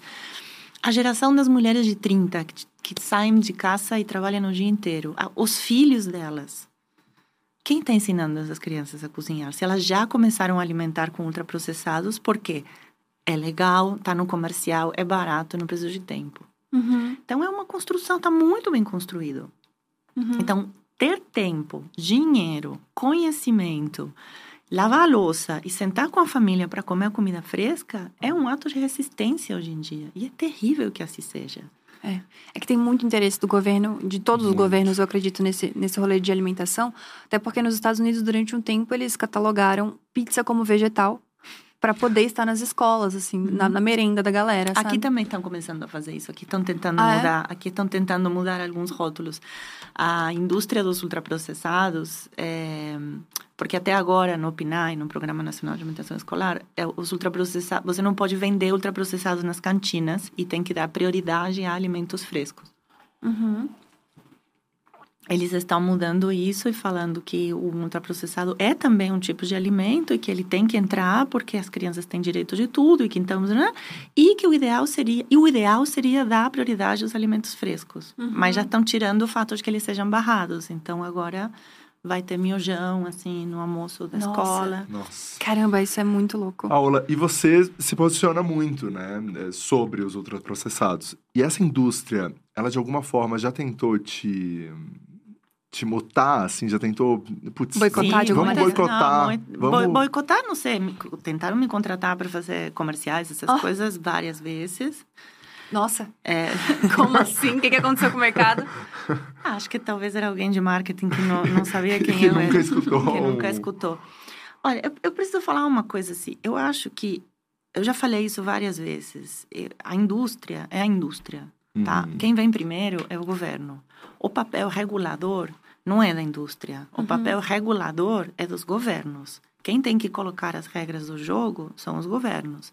Então, as indústrias poderiam existir. Eu não estou falando que ninguém mais, nunca na vida, vai poder comer um biscoito recheado. O que eu estou falando é que não deveria ser só biscoito recheado que a gente Sim. tem acesso. Uhum. Então, você, como governo, tem o papel de ter políticas que beneficiem, primeiro, o que faz melhor para a terra porque quando você planta commodities, você está favorecendo a crise climática. Quando você planta comida, você está favorecendo a regeneração da terra. Uhum. Então, a gente está falando de um assunto muito sério. Isso não é saúde só... pública, né? É que é isso. É isso. Uhum. É saúde pública, é saúde do meio ambiente, é saúde do mundo. Sim. É, é distribuição de renda. Uhum. É descapitalização, uhum. né? Não, assim, não levar mais as pessoas para as capitais, voltar um pouco, se, você, se, se, os governos favorecessem a agricultura familiar, muitas mais pessoas teriam interesse em continuar sendo agricultores familiares. O fato é que estão fodidos, não tem, não tem como. Uhum, uhum. Não ganha dinheiro, plantar comida não dá dinheiro porque não tem nenhum tipo de isenção fiscal. Se eu falasse, não lembro agora, eu não gosto de falar dados errados, mas é só entrar e olhar quanto de isenção fiscal tem a produção de, de grãos para commodities e quanto de zero de isenção fiscal tem a agricultura familiar. Então, tinha um programa muito bom, que era o PA, Programa de Aquisição de Alimentos. É um programa brilhante do governo que foi extinguido no governo Bolsonaro, que basicamente é assim, o governo compra de pequeno agricultor, ou seja, fortalece uhum. o pequeno agricultor e doa, entrega esse alimento para quem está passando fome. Nossa, é simplesmente genial. Não existe mais. Foi, um, acho que no primeiro dia do governo Bolsonaro oh. acabou. Nossa. Eles mudaram de nome, eles falam que existe, mas não teve nenhuma ação acontecendo, né, uhum. com ele. Entendi. Bom, passando raiva já? É... já passando raiva. Já passando raiva. Eu acho muito interessante como até a nossa questão do, de investimento em relação a isso mudou, né? Porque hoje em dia você pagar um remédio para alguma coisa que você está sentindo, independente do valor, você vai ter que pagar para você se curar daquilo. E aí você investir numa alimentação saudável acaba sendo supérfluo hoje em dia. Porque não existe não existe conhecimento sobre isso. As pessoas também não têm dinheiro, obviamente. É, eu acho que tem, tem todo esse processo. Da realidade, de é, de, é, acesso, de acesso, realmente. Né? Mas, mas eu vejo que existe uma, um posicionamento de tipo. Ninguém fala sobre isso. Ninguém, ninguém tá falando sobre como investir numa alimentação, o próprio governo, qualquer coisa, pra você se curar de outras coisas. É, estamos se falando sobre a cura e não sobre o, o pré, entende? Mas é que é a mesma indústria. A Bayer comprou a Monsanto. Hum. Entendi. É. Faz sentido. Vai, vai tudo pro mesmo lugar, né? Uhum. E você tem o seu canal no YouTube, né, Paula? Sim. Que eu acho que, inclusive, é, é incrível porque a gente consegue te ver justamente diferente daquele personagem Sim. criado, né, num programa, num reality show. Como é para você essa rotina de gravar um canal no YouTube, ter um canal no YouTube? Por que, que você foi pro YouTube? Tô me acostumando. É, porque YouTube é muito solitário também. Né? YouTube é uma coisa que você faz meio que tudo. Você uhum. faz, você pica a cebola, você coloca a cebola no potinho, você faz a maquiagem. Agora eu tenho uma maquiadora, mas antes eu fazia maquiagem. É, tem que criar o roteiro, tem que pensar na receita e, e eu tô aprendendo a fazer isso, né? Uhum.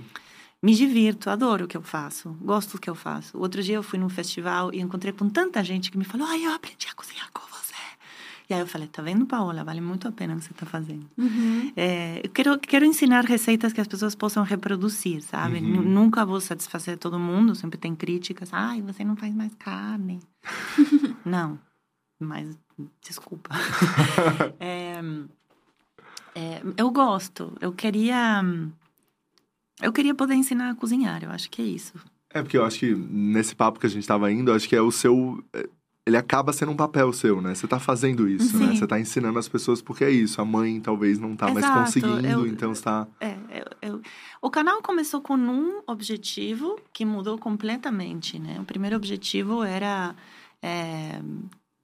Enfim, não vou nem falar. Agora... Mas agora é ensinar as pessoas a cozinhar. E eu acho que esse é o que, o que faz muito, muito sentido para mim, o que eu gosto e o que eu.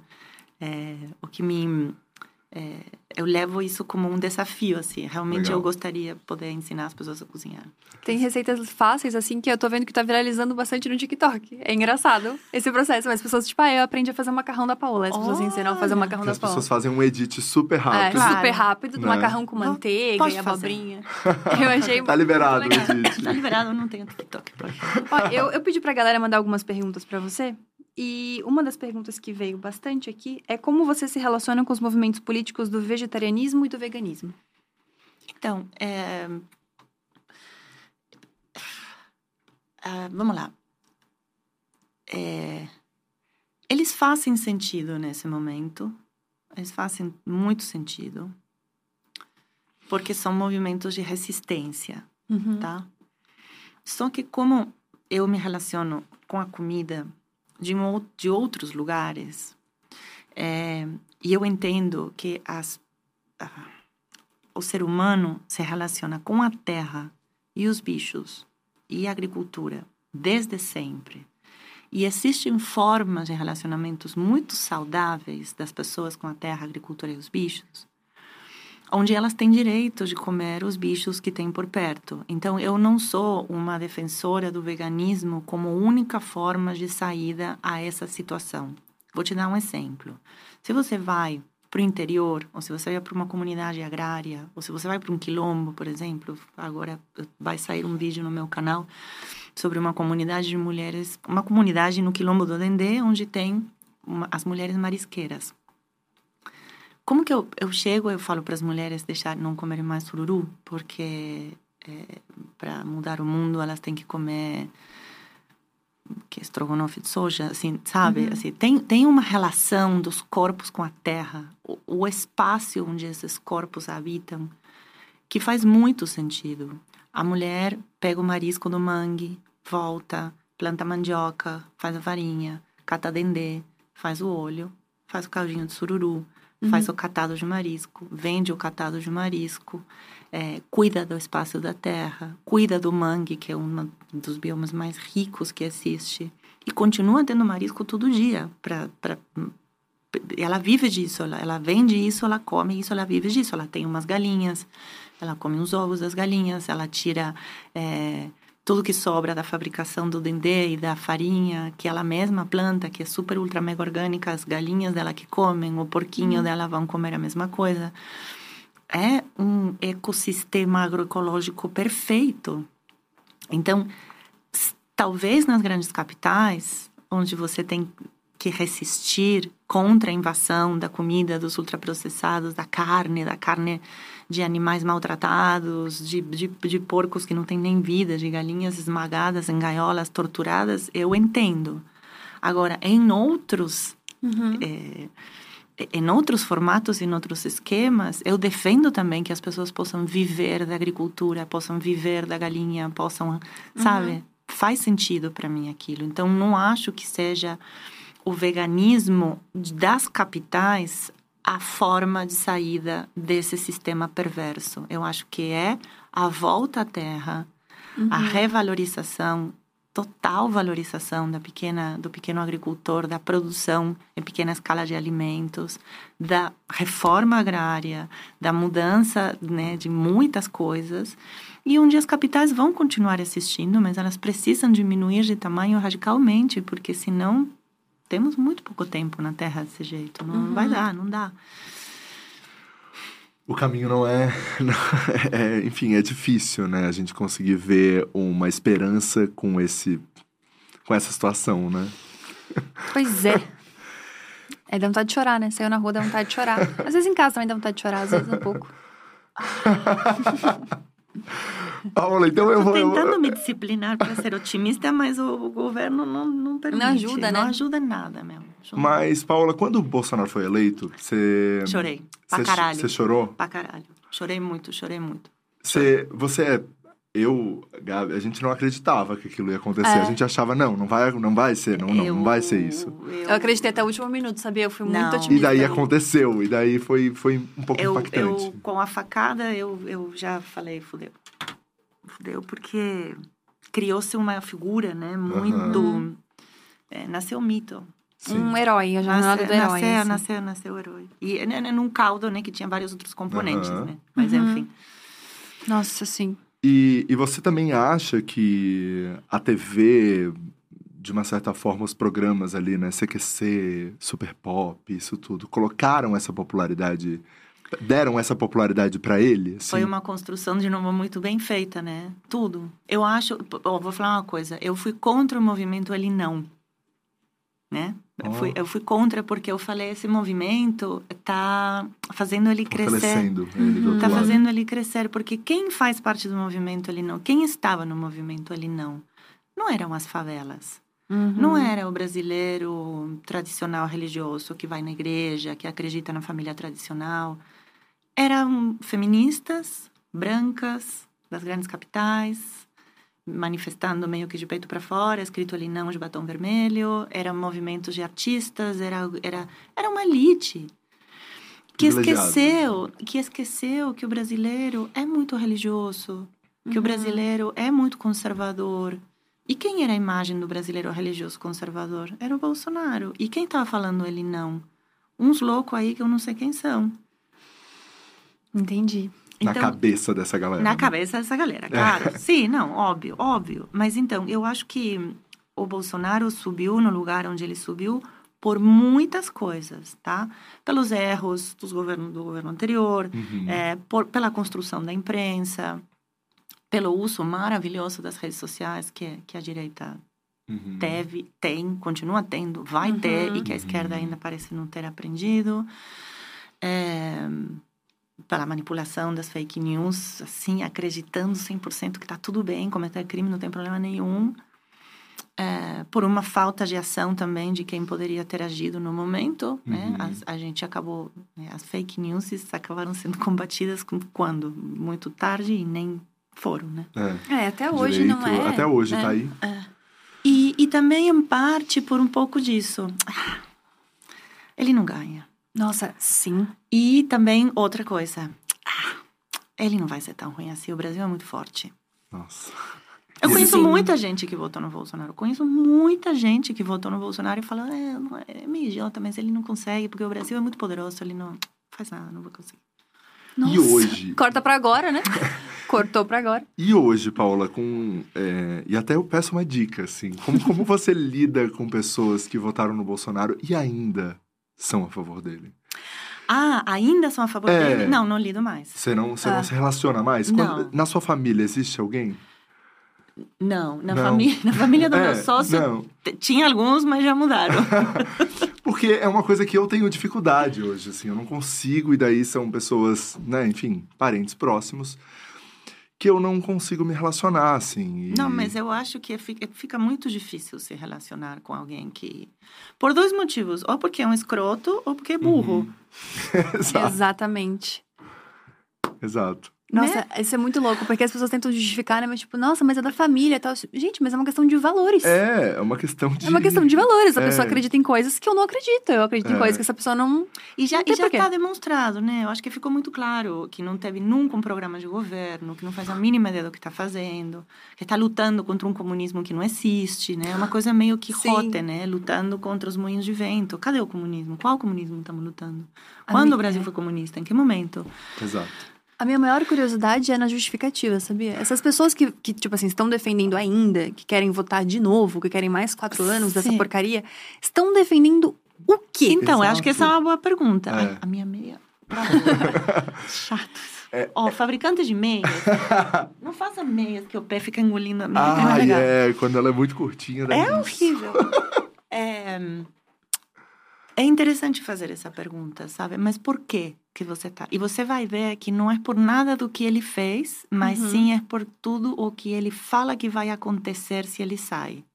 Hum, entendi. A maioria das justificativas são por isso. Não, porque imagina o que vai acontecer. E aí você fala, mas o que está acontecendo agora? Só que tem um negócio, né, que foi a pandemia e a guerra, que são usadas, que ob obviamente atrapalharam tudo. É, e o que era ruim ficou pior. Uhum. Mas essa galera que defende o Bolsonaro justifica tudo o que aconteceu por causa da pandemia e agora a guerra. Se o preço dos alimentos não tem nada a ver com políticas públicas, é, é por causa da guerra. Nossa, é... mas é um nível de querer se enganar assim altíssimo, né? Porque é. já estava ruim, piorou, com toda certeza piorou, mas é. não vinha numa uma, uma é. perspectiva para melhorar. Isso não vinha. Hum. É que também não, vai, não é uma eleição fácil, né? Para muita gente é muito difícil votar no Lula. Uhum, é. uhum. E você tem que ter uma leitura e um, e um grau de conhecimento, envolvimento, para entender por que, que é importante esse voto agora. Uhum, uhum. Então não é, não é uma eleição normal e não vai ser uma eleição fácil. As coisas vão ficar bem complicadas, é. eu acho. Eu acho que eu votaria até no meu ex. para tirar o Bolsonaro, juro. É, eu acho que. Mas eu, mas eu acho que. Eu é também isso. votaria gente... no teu ex. eu faria campanha para ele, inclusive. Juro para vocês. É, eu acho que a gente só precisa tentar né, se mobilizar ao máximo e o que a gente fala. E de uma forma inteligente, é. me parece, né? E eu ainda não descobri qual é sabia? Sim. Exatamente. Qual é essa forma? Porque... Isso é muito louco, porque a gente trabalha com internet, trabalha com comunicação, mas eu me sinto às vezes um pouco de mãos atadas, assim, porque parece que tudo que a gente faz colabora pra coisa então, ficar pior. É, é, perigoso. Eu acho que não é o momento de você sair agora e, e fazer campanha para o outro. Eu acho que é uhum. é momento de fazer campanha de conscientização de por que estamos onde estamos o que, que foi que aconteceu que nos trouxe até aqui, o que, que poderia ter sido diferente. Talvez fazer uma campanha de não, olha, vocês votaram no Messias, agora vamos votar em outro, porque não é assim, uhum. de jeito nenhum, uhum. sabe? É... Cara, não sei. É, acho que nesse momento ninguém sabe. Mas acho que temos que, que pensar. Mas temos no fundo, você está esperançosa de que ele não deva vencer as eleições? Eu tenho muito medo, confesso. Eu vi um discurso que ele deu ontem. Não ouvi, eu vi a transcrição num jornal de umas uhum. coisas que ele falou ontem e ele já está começando, né, a fazer uhum. aquela coisa de só Deus me tira daqui. Uhum. É, isso vai ficar muito perigoso. As eleições vão ser manipuladas. Imagina acordar com um resultado que ninguém acredita. Uhum. É, então, estou um pouco assim, tento colocar a minha confiança nas instituições, na, na na fortaleza das instituições democráticas e ver até que ponto, mas o Bolsonaro também atacou elas, né? Exato. Uhum. Hoje falar do Supremo para um bolsonarista é, nossa, imagina, o Supremo é uhum. destru, destruição do Brasil. Então a estrutura já foi muito muito feita também, né? Como para que sei, tem um pouquinho de medo. Ai, é, eu também, também, mas vamos ter esperança, Paula. Vamos, vamos, vamos, vamos, ela a gente vamos. não vai é. para lugar nenhum. E fora Bolsonaro, porque a gente falou até Isso, agora e não a gente aproveita sempre que a gente pode, é um fora Bolsonaro aqui, porque realmente é uma situação que não dá pra gente continuar. E aí, Gabi, mais perguntas que a galera mandou? Temos algumas curiosidades aqui. Primeiro, qual alimento tem o um gosto mais nostálgico para você? Ah, Achei essa pergunta fofa. Que fofo. Olha, outro dia eu pedi, eu comprei numa padaria aqui que eu amo, a Issa, uma torta de noces. Hum. E fazia mais ou menos uns 30 anos que eu não comia. E era a receita que a minha mãe fazia. Oh. E foi muito emocionante, assim. Você então, tem, é... é o seu prato favorito? Torta não, de... mas a minha mãe fazia essa torta de noces. Nunca mais ninguém fez. Eu não tenho a hum. receita, não guardei a receita. Ela me ensinou uma vez, mas eu era muito pequena. E aí eu comprei lá na, na Issa Tavares e, ela, e eu coloquei na boca Parecia, sabe a Ratatouille? O filme? Uhum, E aí eu voltei eu pequenininha comendo e foi muito assim, nostálgico. Que legal. Qual seria o seu prato favorito? Agora fiquei curiosa. Hum, eu tenho vários. Todos envolvem carboidratos. Ai, que delícia. Gordura, carboidrato. Macarrão, batata, purê de batata, macarrão na manteiga, pão com manteiga, pizza. Todas as Ai, coisas. Pão com azeite, queijo ralado. Eu descobri Ai. intolerância a glúten e, e foi assim, por causa de estresse, de, de enfim, é, Sim. desenvolvi uma alergia. Espero eu que passe logo. Vai passar, Gabi, vai, vai passar. passar pro bem de todos. Mas foi assim um momento come triste de, da vida. Come pão de fermentação natural. Sim, porque eu descobri ajuda... esse milagre. É. Porque realmente, mas a coisa do macarrão, para mim, ainda é muito difícil. É, o bolinho é, de aniversário dela hoje deu um trabalho. Sem glúten, pra achar um bolo de aniversário. Então, assim, penei a vida do Rafa por causa das, das comidas sem glúten. Deixa eu ver o que mais aqui. Eu tenho, eu tenho uma, uma aqui do JP, da Play Nine. Que eu, eu, eu mandei uma mensagem pra ele e falei, Jota, me manda uma, uma coisa aí. Ele me contou uma história que eu queria que você contasse. Você foi pra um hotel. Eu fui passar meu aniversário de 49 num hotel na Bahia, super uhum. bonito. Não lembro exatamente onde, porque eu tenho memória de mosquito, mas. E, e eu fui com, a minha, com uma amiga e com a minha filha. E eu fiquei num bangalô com a minha filha e você se loga. Agora você uhum. se loga na TV com a tua série. Uhum. E eu fui embora. Esqueci, fui, fui embora. Quando eu cheguei em São Paulo, eu falei: ah, Filha, a gente deixou a conta Netflix logada. No, vou mandar um e-mail pro hotel. Aí eu sentei no computador para mandar um e-mail pro hotel e tinha um e-mail no meu inbox que era assim: Netflix logado. Aí eu falei: Caraca, o hotel já me mandou. Aí eu olhei e falo: Querida Paola eu descobri o teu e-mail, porque quando eu entrei no Bangalô, o, o, o Netflix estava logado no teu e-mail. Que bom! Adorei ter descoberto o teu e-mail, porque eu sou teu fã. Mas fica tranquila, eu já desloguei a conta. Guarda meu telefone. Quando eu for para São Paulo, eu vou jantar no seu restaurante. Um abraço, William Bonner. Ah! Olha só. Gente, quais ach... Eu queria muito que ele tivesse visto alguma coisa na Netflix pra gente saber qual o gosto do William Bonner. É, o que, que ele assiste? Que, será que ele estragou seu algoritmo? Não, porque ele disse que Não, deslogou, ele deslogou, né? Ele deslogou. Queria muito saber muito o que ele bom, assiste. Adoraria muito saber bom. o que ele assiste. Obrigado, Jota, por ter dividido essa história aqui com a gente. Eu amei. Ó, estão perguntando, a Bárbara perguntou quando o Lagoapa chega na Bahia. Ah. Cara, é, uma, é um, grande desejo, assim. Pelo menos Salvador, com certeza, né? Bahia é muito uhum. grande, né? Mas uhum. Salvador, com certeza, se Deus quiser, e as deusas e os orixás esse ano, mas não sei. Vamos ver. Já tá agora tá uma... nesse processo de sair Sim, de São Paulo. A né? gente vai para Brasília logo mais. Ah, Daqui a duas, três semanas a gente abre em Brasília. Acho que depois vai ser não sei. Mas estamos saindo, sim, de São Paulo, aos Legal. pouquinhos. E o Arthurito também está crescendo agora. E o Arthurito vai mudar de casa. Aham. Uhum. Aqui é. perto, inclusive. Exato, muito perto. É um Ai, prédio lindo do Isai Beinfeld, vai, vai ficar assim, maduro. Porque Adorei. hoje tem uma, uma fila de espera, né, pra pessoa poder fazer a reserva da mesa, até que grandinha, não? Na verdade, vou dar, vou dar uma dica. Se a uhum. gente reserva só a metade do salão. Então, mesmo não tendo lugar, você pode ir cedo, às sete, ah, quando a gente abre, disso. que vai ter mesa, assim. Ah, que bom cedo, saber. né? Às sete. Se você Sim, vai nove sete. e meia, provavelmente não já... vai ter mais. Não vai ter ah, mais. mas isso é um bom ponto. Sim. Pra gente saber. Gostei muito. A Roberta perguntou qual diferença mais causou estranheza quando você veio morar pro Brasil? Tanto de cultura como de culinária. Olha... Acho que uma das coisas que mais me surpreendeu foi o quão pouco a, o brasileiro gosta do argentino, porque lá não é assim. Ah, é? Não se fala sobre isso. Provavelmente no futebol, nos ambientes de futebol, sim. Mas eu apanhei muito, assim, de, de ouvir piadas de argentinos, de como a gente é ruim. Que eu acho que foi isso que eu falei. Opa, mas como assim? Porque deveria ser... Uhum. Eu deveria ter vivido a mesma coisa do outro lado, uhum. sabe? Mas caiu como... Não, não sabia.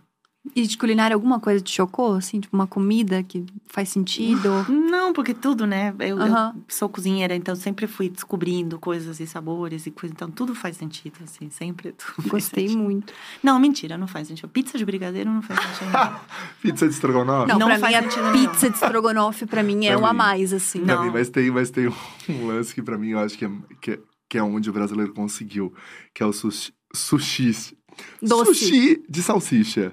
Isso ah, pra não. mim, isso pra mim foi, foi, foi, um poder de. Sushi de salsicha é, existe? Você nunca viu? Nunca vi. Não, também gente. não. Se não teria falado isso. Nossa. Não. Sim, pra gente, mim, o sushi filme, doce no, ele já passa uma barreira. ela volta lá com a Regina Casé, que ela faz, né, uma empregada doméstica Sim, e tal. genial esse filme. Ela fala sobre o momento que, pô, que, que toda a galera ali da, da cozinha e tal prefere esse de salsicha porque não tem nada cru.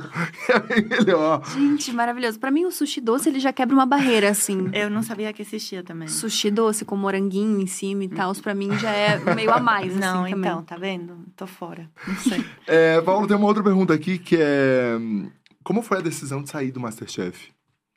Foi natural, foi acontecendo. Foi um processo, foi, na, foi natural, foi muito bem recebida pela Band e foi muito bonito, assim, do jeito carinhoso uhum. que eu consegui sair, sabe? Então, uhum. graças a todo mundo, porque é, poderia ter sido horrível, sabe? Sei lá, eu, eu não tenho experiência na TV, fora uhum. essa, mas a gente vê um monte de coisa de fofoca, uhum. briga com não sei o que, não sei o que. Foi tão organizado, tão respeituoso e tão verdadeiro tudo que foi falado que eu agradeço muito. Assim. Mas, mas, como surgiu a sua decisão? Por que, que você decidiu Porque sair? Porque foram assim? seis anos e eu já senti que estava ficando repetitiva, que eu não uhum. tinha. Porque ao longo dos anos, todos foram diferentes. Uhum. Todos me impactaram de uma forma diferente. O primeiro foi meio assustador, que eu não sabia uhum. o que estava uhum. fazendo. O segundo foi de uma descoberta. Hum, pode ser legal fazer TV, vamos ver do que, que se trata. O terceiro foi de eu acho que eu entendo o que eu tenho que fazer aqui. Eu acho que aqui eu tenho que explicar para quem está assistindo os sabores das coisas. Como você explica um hum. sabor? Uhum. E aí esse uhum. foi um desafio, né? Aí o quarto e o quinto foram a solidificação daquilo, né? Esses uhum. três anos onde eu me solidifiquei na personagem de ser a professora, aquela que explica, uhum. aquela que conta, aquela que não sei o quê. E o sexto eu falei, não aguento mais. Porque, primeiro, foi muito difícil o sexto, porque a gente gravou no meio da pandemia, um formato uhum. diferente, eu tinha um pé fraturado. Nossa eu tava com muita dor, gravar, gravava com uma bota muito pesada. É... E, e basicamente o que eu senti foi, eu acho que tudo que eu tinha para oferecer aqui, tudo que eu de novo podia surgir dentro de mim já já veio, entregue, já tá. Agora eu preciso fazer outra coisa. Você toparia participar de outro formato na TV? Voltar para TV em outro formato? Eu adoraria voltar para TV, mas eu não sei se eu quero realities ou coisas assim. Eu tô eu adoraria que alguém me chamasse para fazer algo que não envolva a cozinha. Olha, que é. interessante. O, o que, por exemplo? Não sei. Podem ir pensando aí. Alguma coisa que não, que não envolva ser jurada de comida ou falar de comida, porque eu acho que tem outros lugares é, que eu... Que, se, se você me pergunta se eu quero voltar, sim, mas tem que ser desafiante. Uhum, então, sim. eu gostaria que alguém me colocasse num lugar incômodo, diferente, sim. não necessariamente aquilo que eu já conheço. É, Sim. achei isso muito legal. E, mas Gostei. o reality teve uma experiência no fim, quando você olha, assim. É, ele é um programa no horário nobre, que você tem que fazer Sim. personagens, tem que ter a edição, tem que ter, né, a pessoa que, enfim, tem que construir narrativamente aquilo para quem será que vai ser eliminado. Tem toda uma, uma construção ali. É, só que isso a gente sabe que afeta muito a vida dos participantes, talvez fora, né? Sim. A gente sabe da responsabilidade que isso acaba acontecendo fora do. Eu não sabia até que soube. É, você, em algum momento, se arrependeu de coisas, assim, é, no aspecto com os participantes? Olha, não. não. Porque, porque vou te falar uma coisa. Uma coisa é o que você vê já editado na lata. Uhum. A lata é muito vintage, né? Mas... no ar. No ar. Uma coisa que você vê no ar. Outra muito diferente é o momento da gravação. Então, quando teve cenas onde eu fui arrogante com alguém, eu te garanto que antes disso, essa pessoa foi por 45 minutos extremamente arrogante com a gente também. Entendi. E o que você vê é um corte, porque é muito mais impactante esse corte, ou de um jeito ou do outro. A edição deixa todo mundo diferente. Então, do mesmo jeito Sim. que a edição deixou pessoas uh, chatas, muito chatas. Ou que deixou uma mulher firme ou irônica muito arrogante. Uhum. Ou que deixou um francês hum, parecendo machista.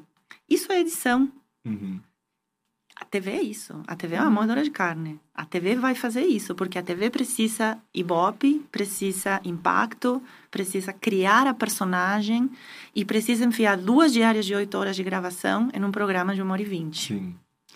Então você vai, você vai ver pedaços que são muito chocantes. Mas antes teve muitas outras coisas. E do mesmo jeito que aconteceu com eles, aconteceu comigo também. Eu muitas vezes fui sacrificada na internet porque apareceu uma cara minha. Teve, tem um, tem um, temos uns minutos a mais? Claro, claro. Teve um momento que eu acho que foi um dos que eu fui mais, assim, sacrificada na internet. Tinha uma participante, que eu não vou lembrar o nome agora, eu não lembro o nome de, de nada, é, que era muito fofa, é, muito querida, muito doce, muito simpática e fazia piada o tempo inteiro. E todo mundo adorava ela. Era, ela era oriental de algum lugar, eu não vou lembrar uhum. exatamente agora de onde. É, e eu também adorava ela. E era uma gravação onde eles estavam cozinhando, todo mundo estava cozinhando na, todo mundo tinha trazido o prato para frente, para um balcão longo, e nós três íamos experimentando o prato de um do lado do outro. Uhum. Então, quando a gente estava experimentando o prato dela, todo mundo deu risada, porque ela era engraçada, ela fazia todo mundo rir, ela era fofa, falava com sotaque.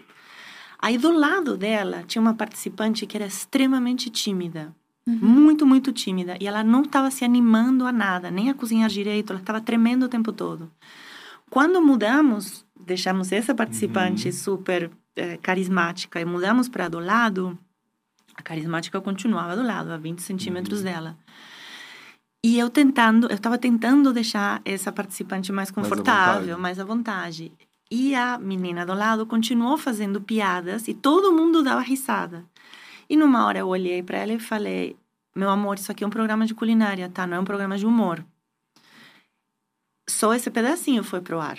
Então, uhum. o que pareceu foi que eu estava acabando com a querida. Uhum. E aí começavam todas as teorias. Você está com ciúmes, Caramba. porque ela está roubando a câmera de você, uhum. porque você é velha e feia e ela é linda e jovem. Enfim, aquelas coisas todas. Na verdade, eu só queria falar: ó, oh, agora agora chega, porque eu preciso que essa menina também tenha direito de mostrar o prato, de falar do que ela está falando, de, de se sentir confortável e de sentir que é uma competição de gastronomia e que ela pode cozinhar bem e não ser engraçada, e não ser charmosa, e não ser, eh, ser, ser carismática. carismática e brilhante em câmera. Temos os meses, assim, eu estou julgando pratos. Uhum. Nada disso entra. Uhum. Porque o que mais é, o que mais Ibope vai dar é eu sendo chata com alguém. Sim. Então, eu fui chata com as pessoas, a TV foi chata comigo, Sim. também foi muito querida, também me mostrou em momentos onde eu chorava e o Brasil inteiro chorou comigo. É TV. Sim. Uhum. E você já falou sobre isso, que vocês ficavam com um ponto ali, vocês ficam, né? Ou você ficava e hoje os jurados ficam com um ponto e que a direção, de fato, tá pedindo para vocês fazerem caras e bocas, assim, Sim. né? Tipo. Pra mim não, era, não pedia não tanto, tanto, porque eu já faço caras e bocas o tempo inteiro.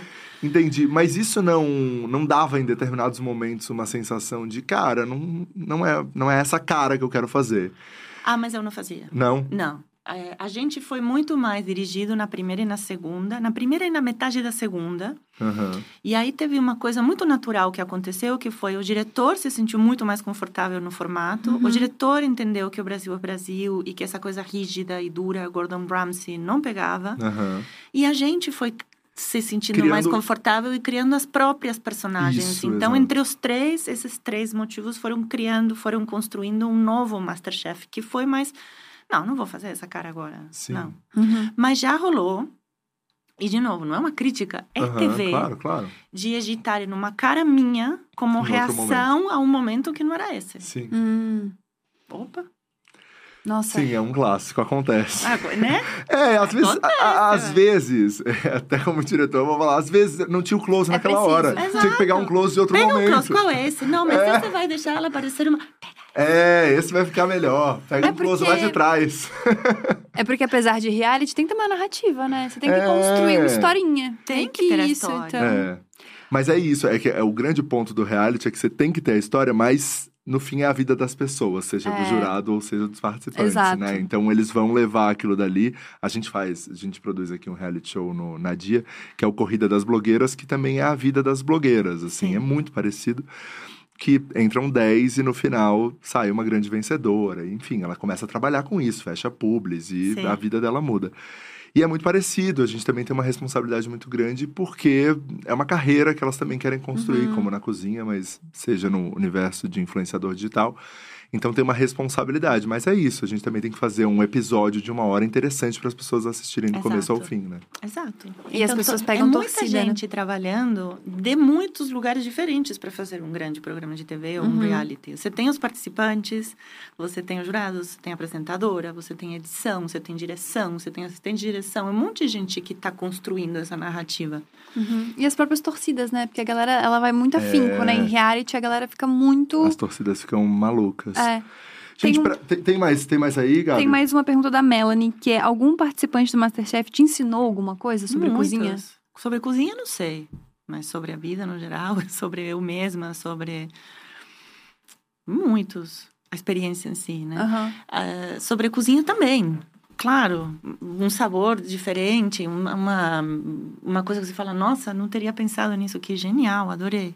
Uhum. E também me ensinou Masterchef me ensinou uma coisa muito boa, que é que quando, é, quando eu entrei, eu sempre tive uma, uma insegurança como cozinheira, que é que eu faço uma cozinha muito simples. Eu faço uma cozinha de qualidade, com ingredientes de qualidade, mas eu faço uma cozinha muito simples. Eu nunca fui uma cozinheira de cozinha molecular, uhum. nunca fiz bolhas, coisas, espumas.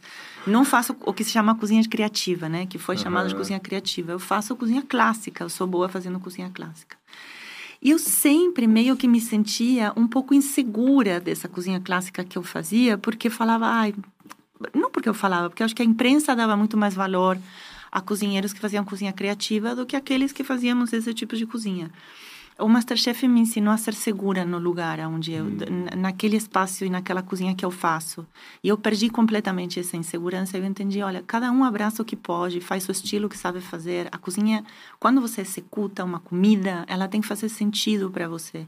Se você se coloca num outro lugar, querendo fazer outro tipo de comida, ou porque ela está na moda, ou porque você quer agradar X, mas ela não vem de dentro de você, vai dar errado. Uhum. E aí eu abracei muito mais essa, essa, esse meu jeito de cozinhar e parei de me sentir insegura. E foi muito bom. Que legal. Que legal isso. É a pirotecnia, né? Pirotecnia em qualquer lugar, é, ela, ela, ela faz sucesso. Seja na dança, seja na culinária. Sim. A pirotecnia, ela vem que vem. É, Paola, eu tenho duas perguntas. Uma que a galera tá perguntando demais, que eu não tenho como encerrar Fala. sem perguntar, Qual que é pergunta sobre os sustos. Os sustos? Do Sim, Fogaça. nossa, eu levava de verdade os sustos do cara. Nossa, me assustava. Porque eu às vezes estava, sei lá, às vezes estava assim, olhando, e aí ele me falou. e eu dava no seu quadrado. Com saudades dele. os sustos do Fogaça. E a outra coisa é Claro que a gente já entendeu que indústria é, dos ultraprocessados você não faria campanhas, mas que tipo de, de empresas ou de segmentos você, segmentos você também uma... não, não faria? Ah, não campanhas. faria? Eu tenho uma é, regra campanhas. muito simples para isso, muito, muito, muito simples. Se eu uso, eu compro e eu gosto, eu faço. Entendi. Se não faz parte da minha vida, não, não faz sentido porque vai ser mentira. Tipo, eu não conseguiria vender, sei lá, um banco de investimento se se você não coloca seu dinheiro lá, por exemplo. E se, acho que eu não tenho dinheiro no banco de investimento, mas se tivesse, talvez, se eu entendesse, é que eu entendo bolufas de investimentos, entendeu? Mas, sei lá, eu faço. A, a, tem uma cerveja que patrocina meu, cana uhum. meu canal, tem uma marca de macarrão que patrocina meu canal, teve um parmesão que patrocinou meu canal ano passado. Uhum. É, sei lá, cinema. Uhum. Já fiz merchan de cinema, de coisa que estava estreando, de festival, é, de carro, Empresa porque eu dirijo. Varejista. Sim, é. já, já fiz de supermercado, não sei se agora uhum. faria, mas nesse momento faz sentido, agora não uhum. sei. Tenho que entender se faz uhum. sentido, mas é, basicamente a regra é: se eu vou, eu uso, eu consumo, eu posso vender, porque eu estou falando o motivo pelo qual eu vou, eu uso e eu consumo. Então vai ser uma verdade. Uhum. Legal. Por isso que eu não, não, não aceito que me roteirizem. Quando eu faço merchants, ah, sou eu que faço as. É. Você preza muito mesmo pela credibilidade, eu acho isso Exato. muito legal. Exato. Sou Sim, eu que vou contar a história que vale para mim. Não uhum. aceito o roteiro dos outros, porque aí não, não fecha, sabe? Sim. Legal, muito legal. Muito. muito. Gabi, eu tenho uma coisa para te falar.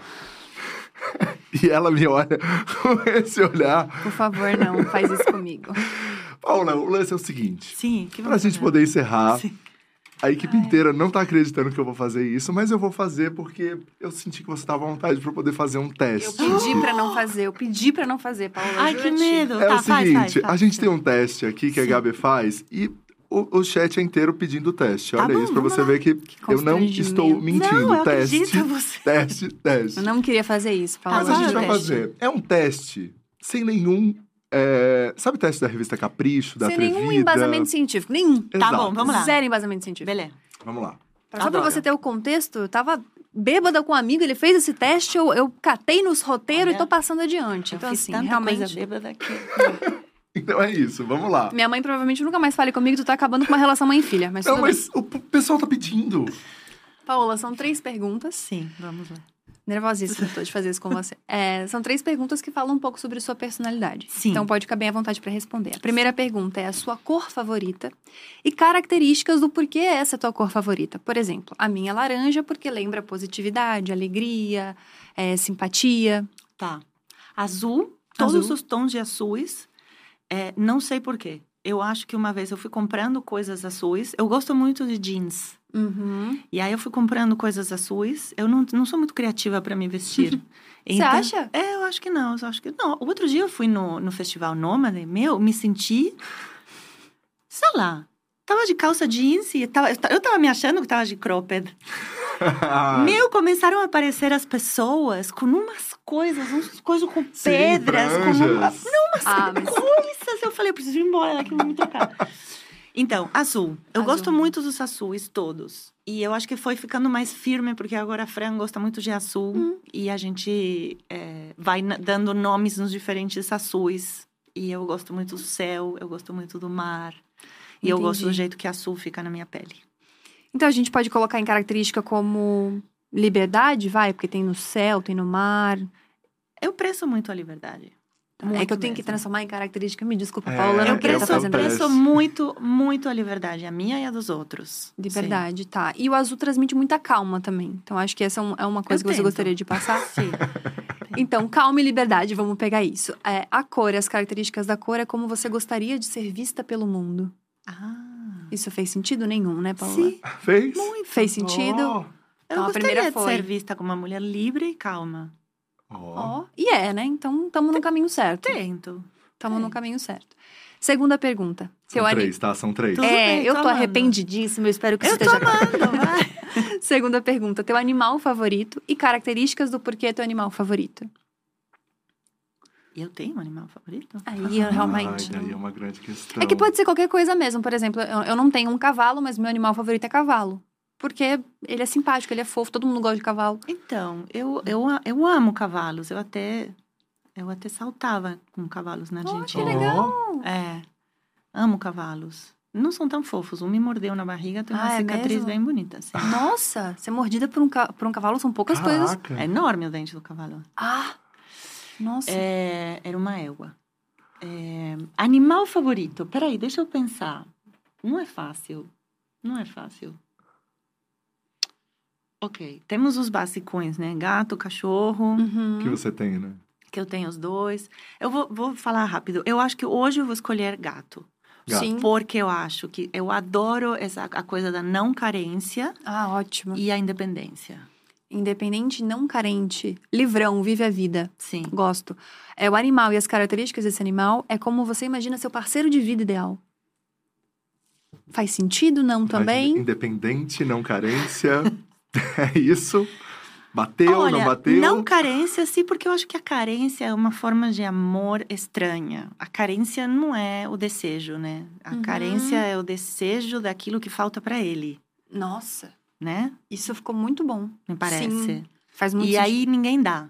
Ninguém preenche. esse Ninguém espaço, supre. né? Então sim, faz sentido. Gostei. Ah, é. Eu vou ter Agora que é ir a pra última. última. Prepara, prepara que agora é a última. A última é mais lúdica, Paola. Sim. É, escolhe um jeito da água, que pode ser desde líquido, gasoso, até mar, cachoeira, chuva, banho quente, água pro chá, qualquer coisa. E por que você gosta da água desse jeito? Cachoeira. Sim, Cachoeira da Chapada dos Veadeiros. qual específico. Porque me faz muito feliz. Sei lá, eu, eu amo esse lugar. Eu amo entrar na cachoeira. Eu amo nadar. Quando eu... Antes de entrar, me dá um medo, porque é fria pra caramba. E aí eu entro e falo, ai... E aí você sente toda a tua pele fazendo... E aí quando você sai, você tá nova. Nova. Sim, gosto. Renovação e alegria. Se você quiser. Tô tentando- tô tentando me ajudar ideia e te que ajudar. quer dizer a forma da água aí. Vamos Tô lá. tentando me ajudar Mas e foi te ajudar, ótimo, foi ótimo. Gostei, foi uma bonito, foi uma resposta bonita. A água e características da água é como você enxerga a sua vida sexual. Então, alegria e renovação.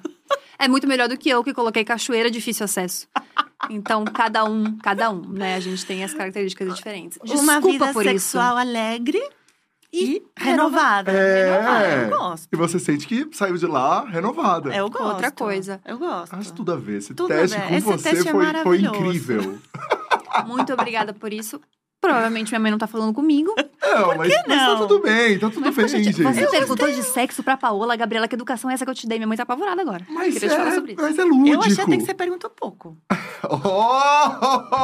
Oh! Vamos ter um podcast proibidão com a Paola? Imagina. Paola. Mais 18 com a Paola? Imagina. Obrigada, é isso, Paola. Paola. Muitíssimo Imagina, obrigado muito. por Obrigada você ter vindo você. aqui, dividir um pouco da, da sua carreira, enfim, das suas opiniões aqui com a gente. Foi muito legal. Foi inclusive recorde de audiência nessa temporada. Uhum. A gente fica muito feliz. Eu tenho as fãs mais loucas e maravilhosas do mundo. Ah, inclusive, eu queria mandar um beijo pra Bia, que tá lá embaixo, que ela é Sim. muito minha fã e sua fã. Sim, ela veio Ela é até aqui muito de fofa. Florianópolis, trouxe uma flor pra É, mim. Muito, muito, fofa. Não, e Muito. eu, assim que eu soube que eu ia te entrevistar, eu mandei pra ela, porque ela é muito sua fã, assim, ela sempre fala sobre você, então eu quis falar sobre isso. É, Paola, muito obrigada. Você Não, é extremamente fofa, gentil, eu tô muito apaixonada, assim, já te admirava muito antes. Minha mãe também, inclusive, vai ter só mensagem dela. Mas obrigada, de verdade, pelo carinho, pela disponibilidade, por tudo. Obrigada. Imagina, de verdade, eu que agradeço. Muito mesmo. Me diverti, foi muito bom. Foi muito bom. Obrigada. Obrigado. Foi um Obrigada ótimo a presente de aniversário. Obrigada, Rafinha. Obrigado você, Gabi. Parabéns, inclusive. Para! É, tá. Para com isso, 27, 27 anos. aninhos. Tô mais madura, sabia? Tô sentindo. É isso, eu acho, né? Eu acho. A gente tava na Eu Disney. acordei diferente. Daí agora é. Eu acordei aqui. diferente, tô me sentindo mais madura. Obrigada a cada um que assistiu. Espero que vocês tenham gostado bastante. Se você perdeu essa entrevista ou se você quer ver tantas outras que a gente fez por aqui, se inscreve no canal da Dia. Todos os vídeos estão por aqui. E a gente também tá em todas as plataformas de áudio. Os recortes, as coisas assim mais engraçadinhas, umas coisas doidas, a gente coloca no Dia Cash oficial, no TikTok e no Quai. Um beijo grande e até quinta-feira, é isso, Até quinta-feira. Quinta-feira. É isso aí. Tchau, gente. Valeu, gente. Valeu. Tchau.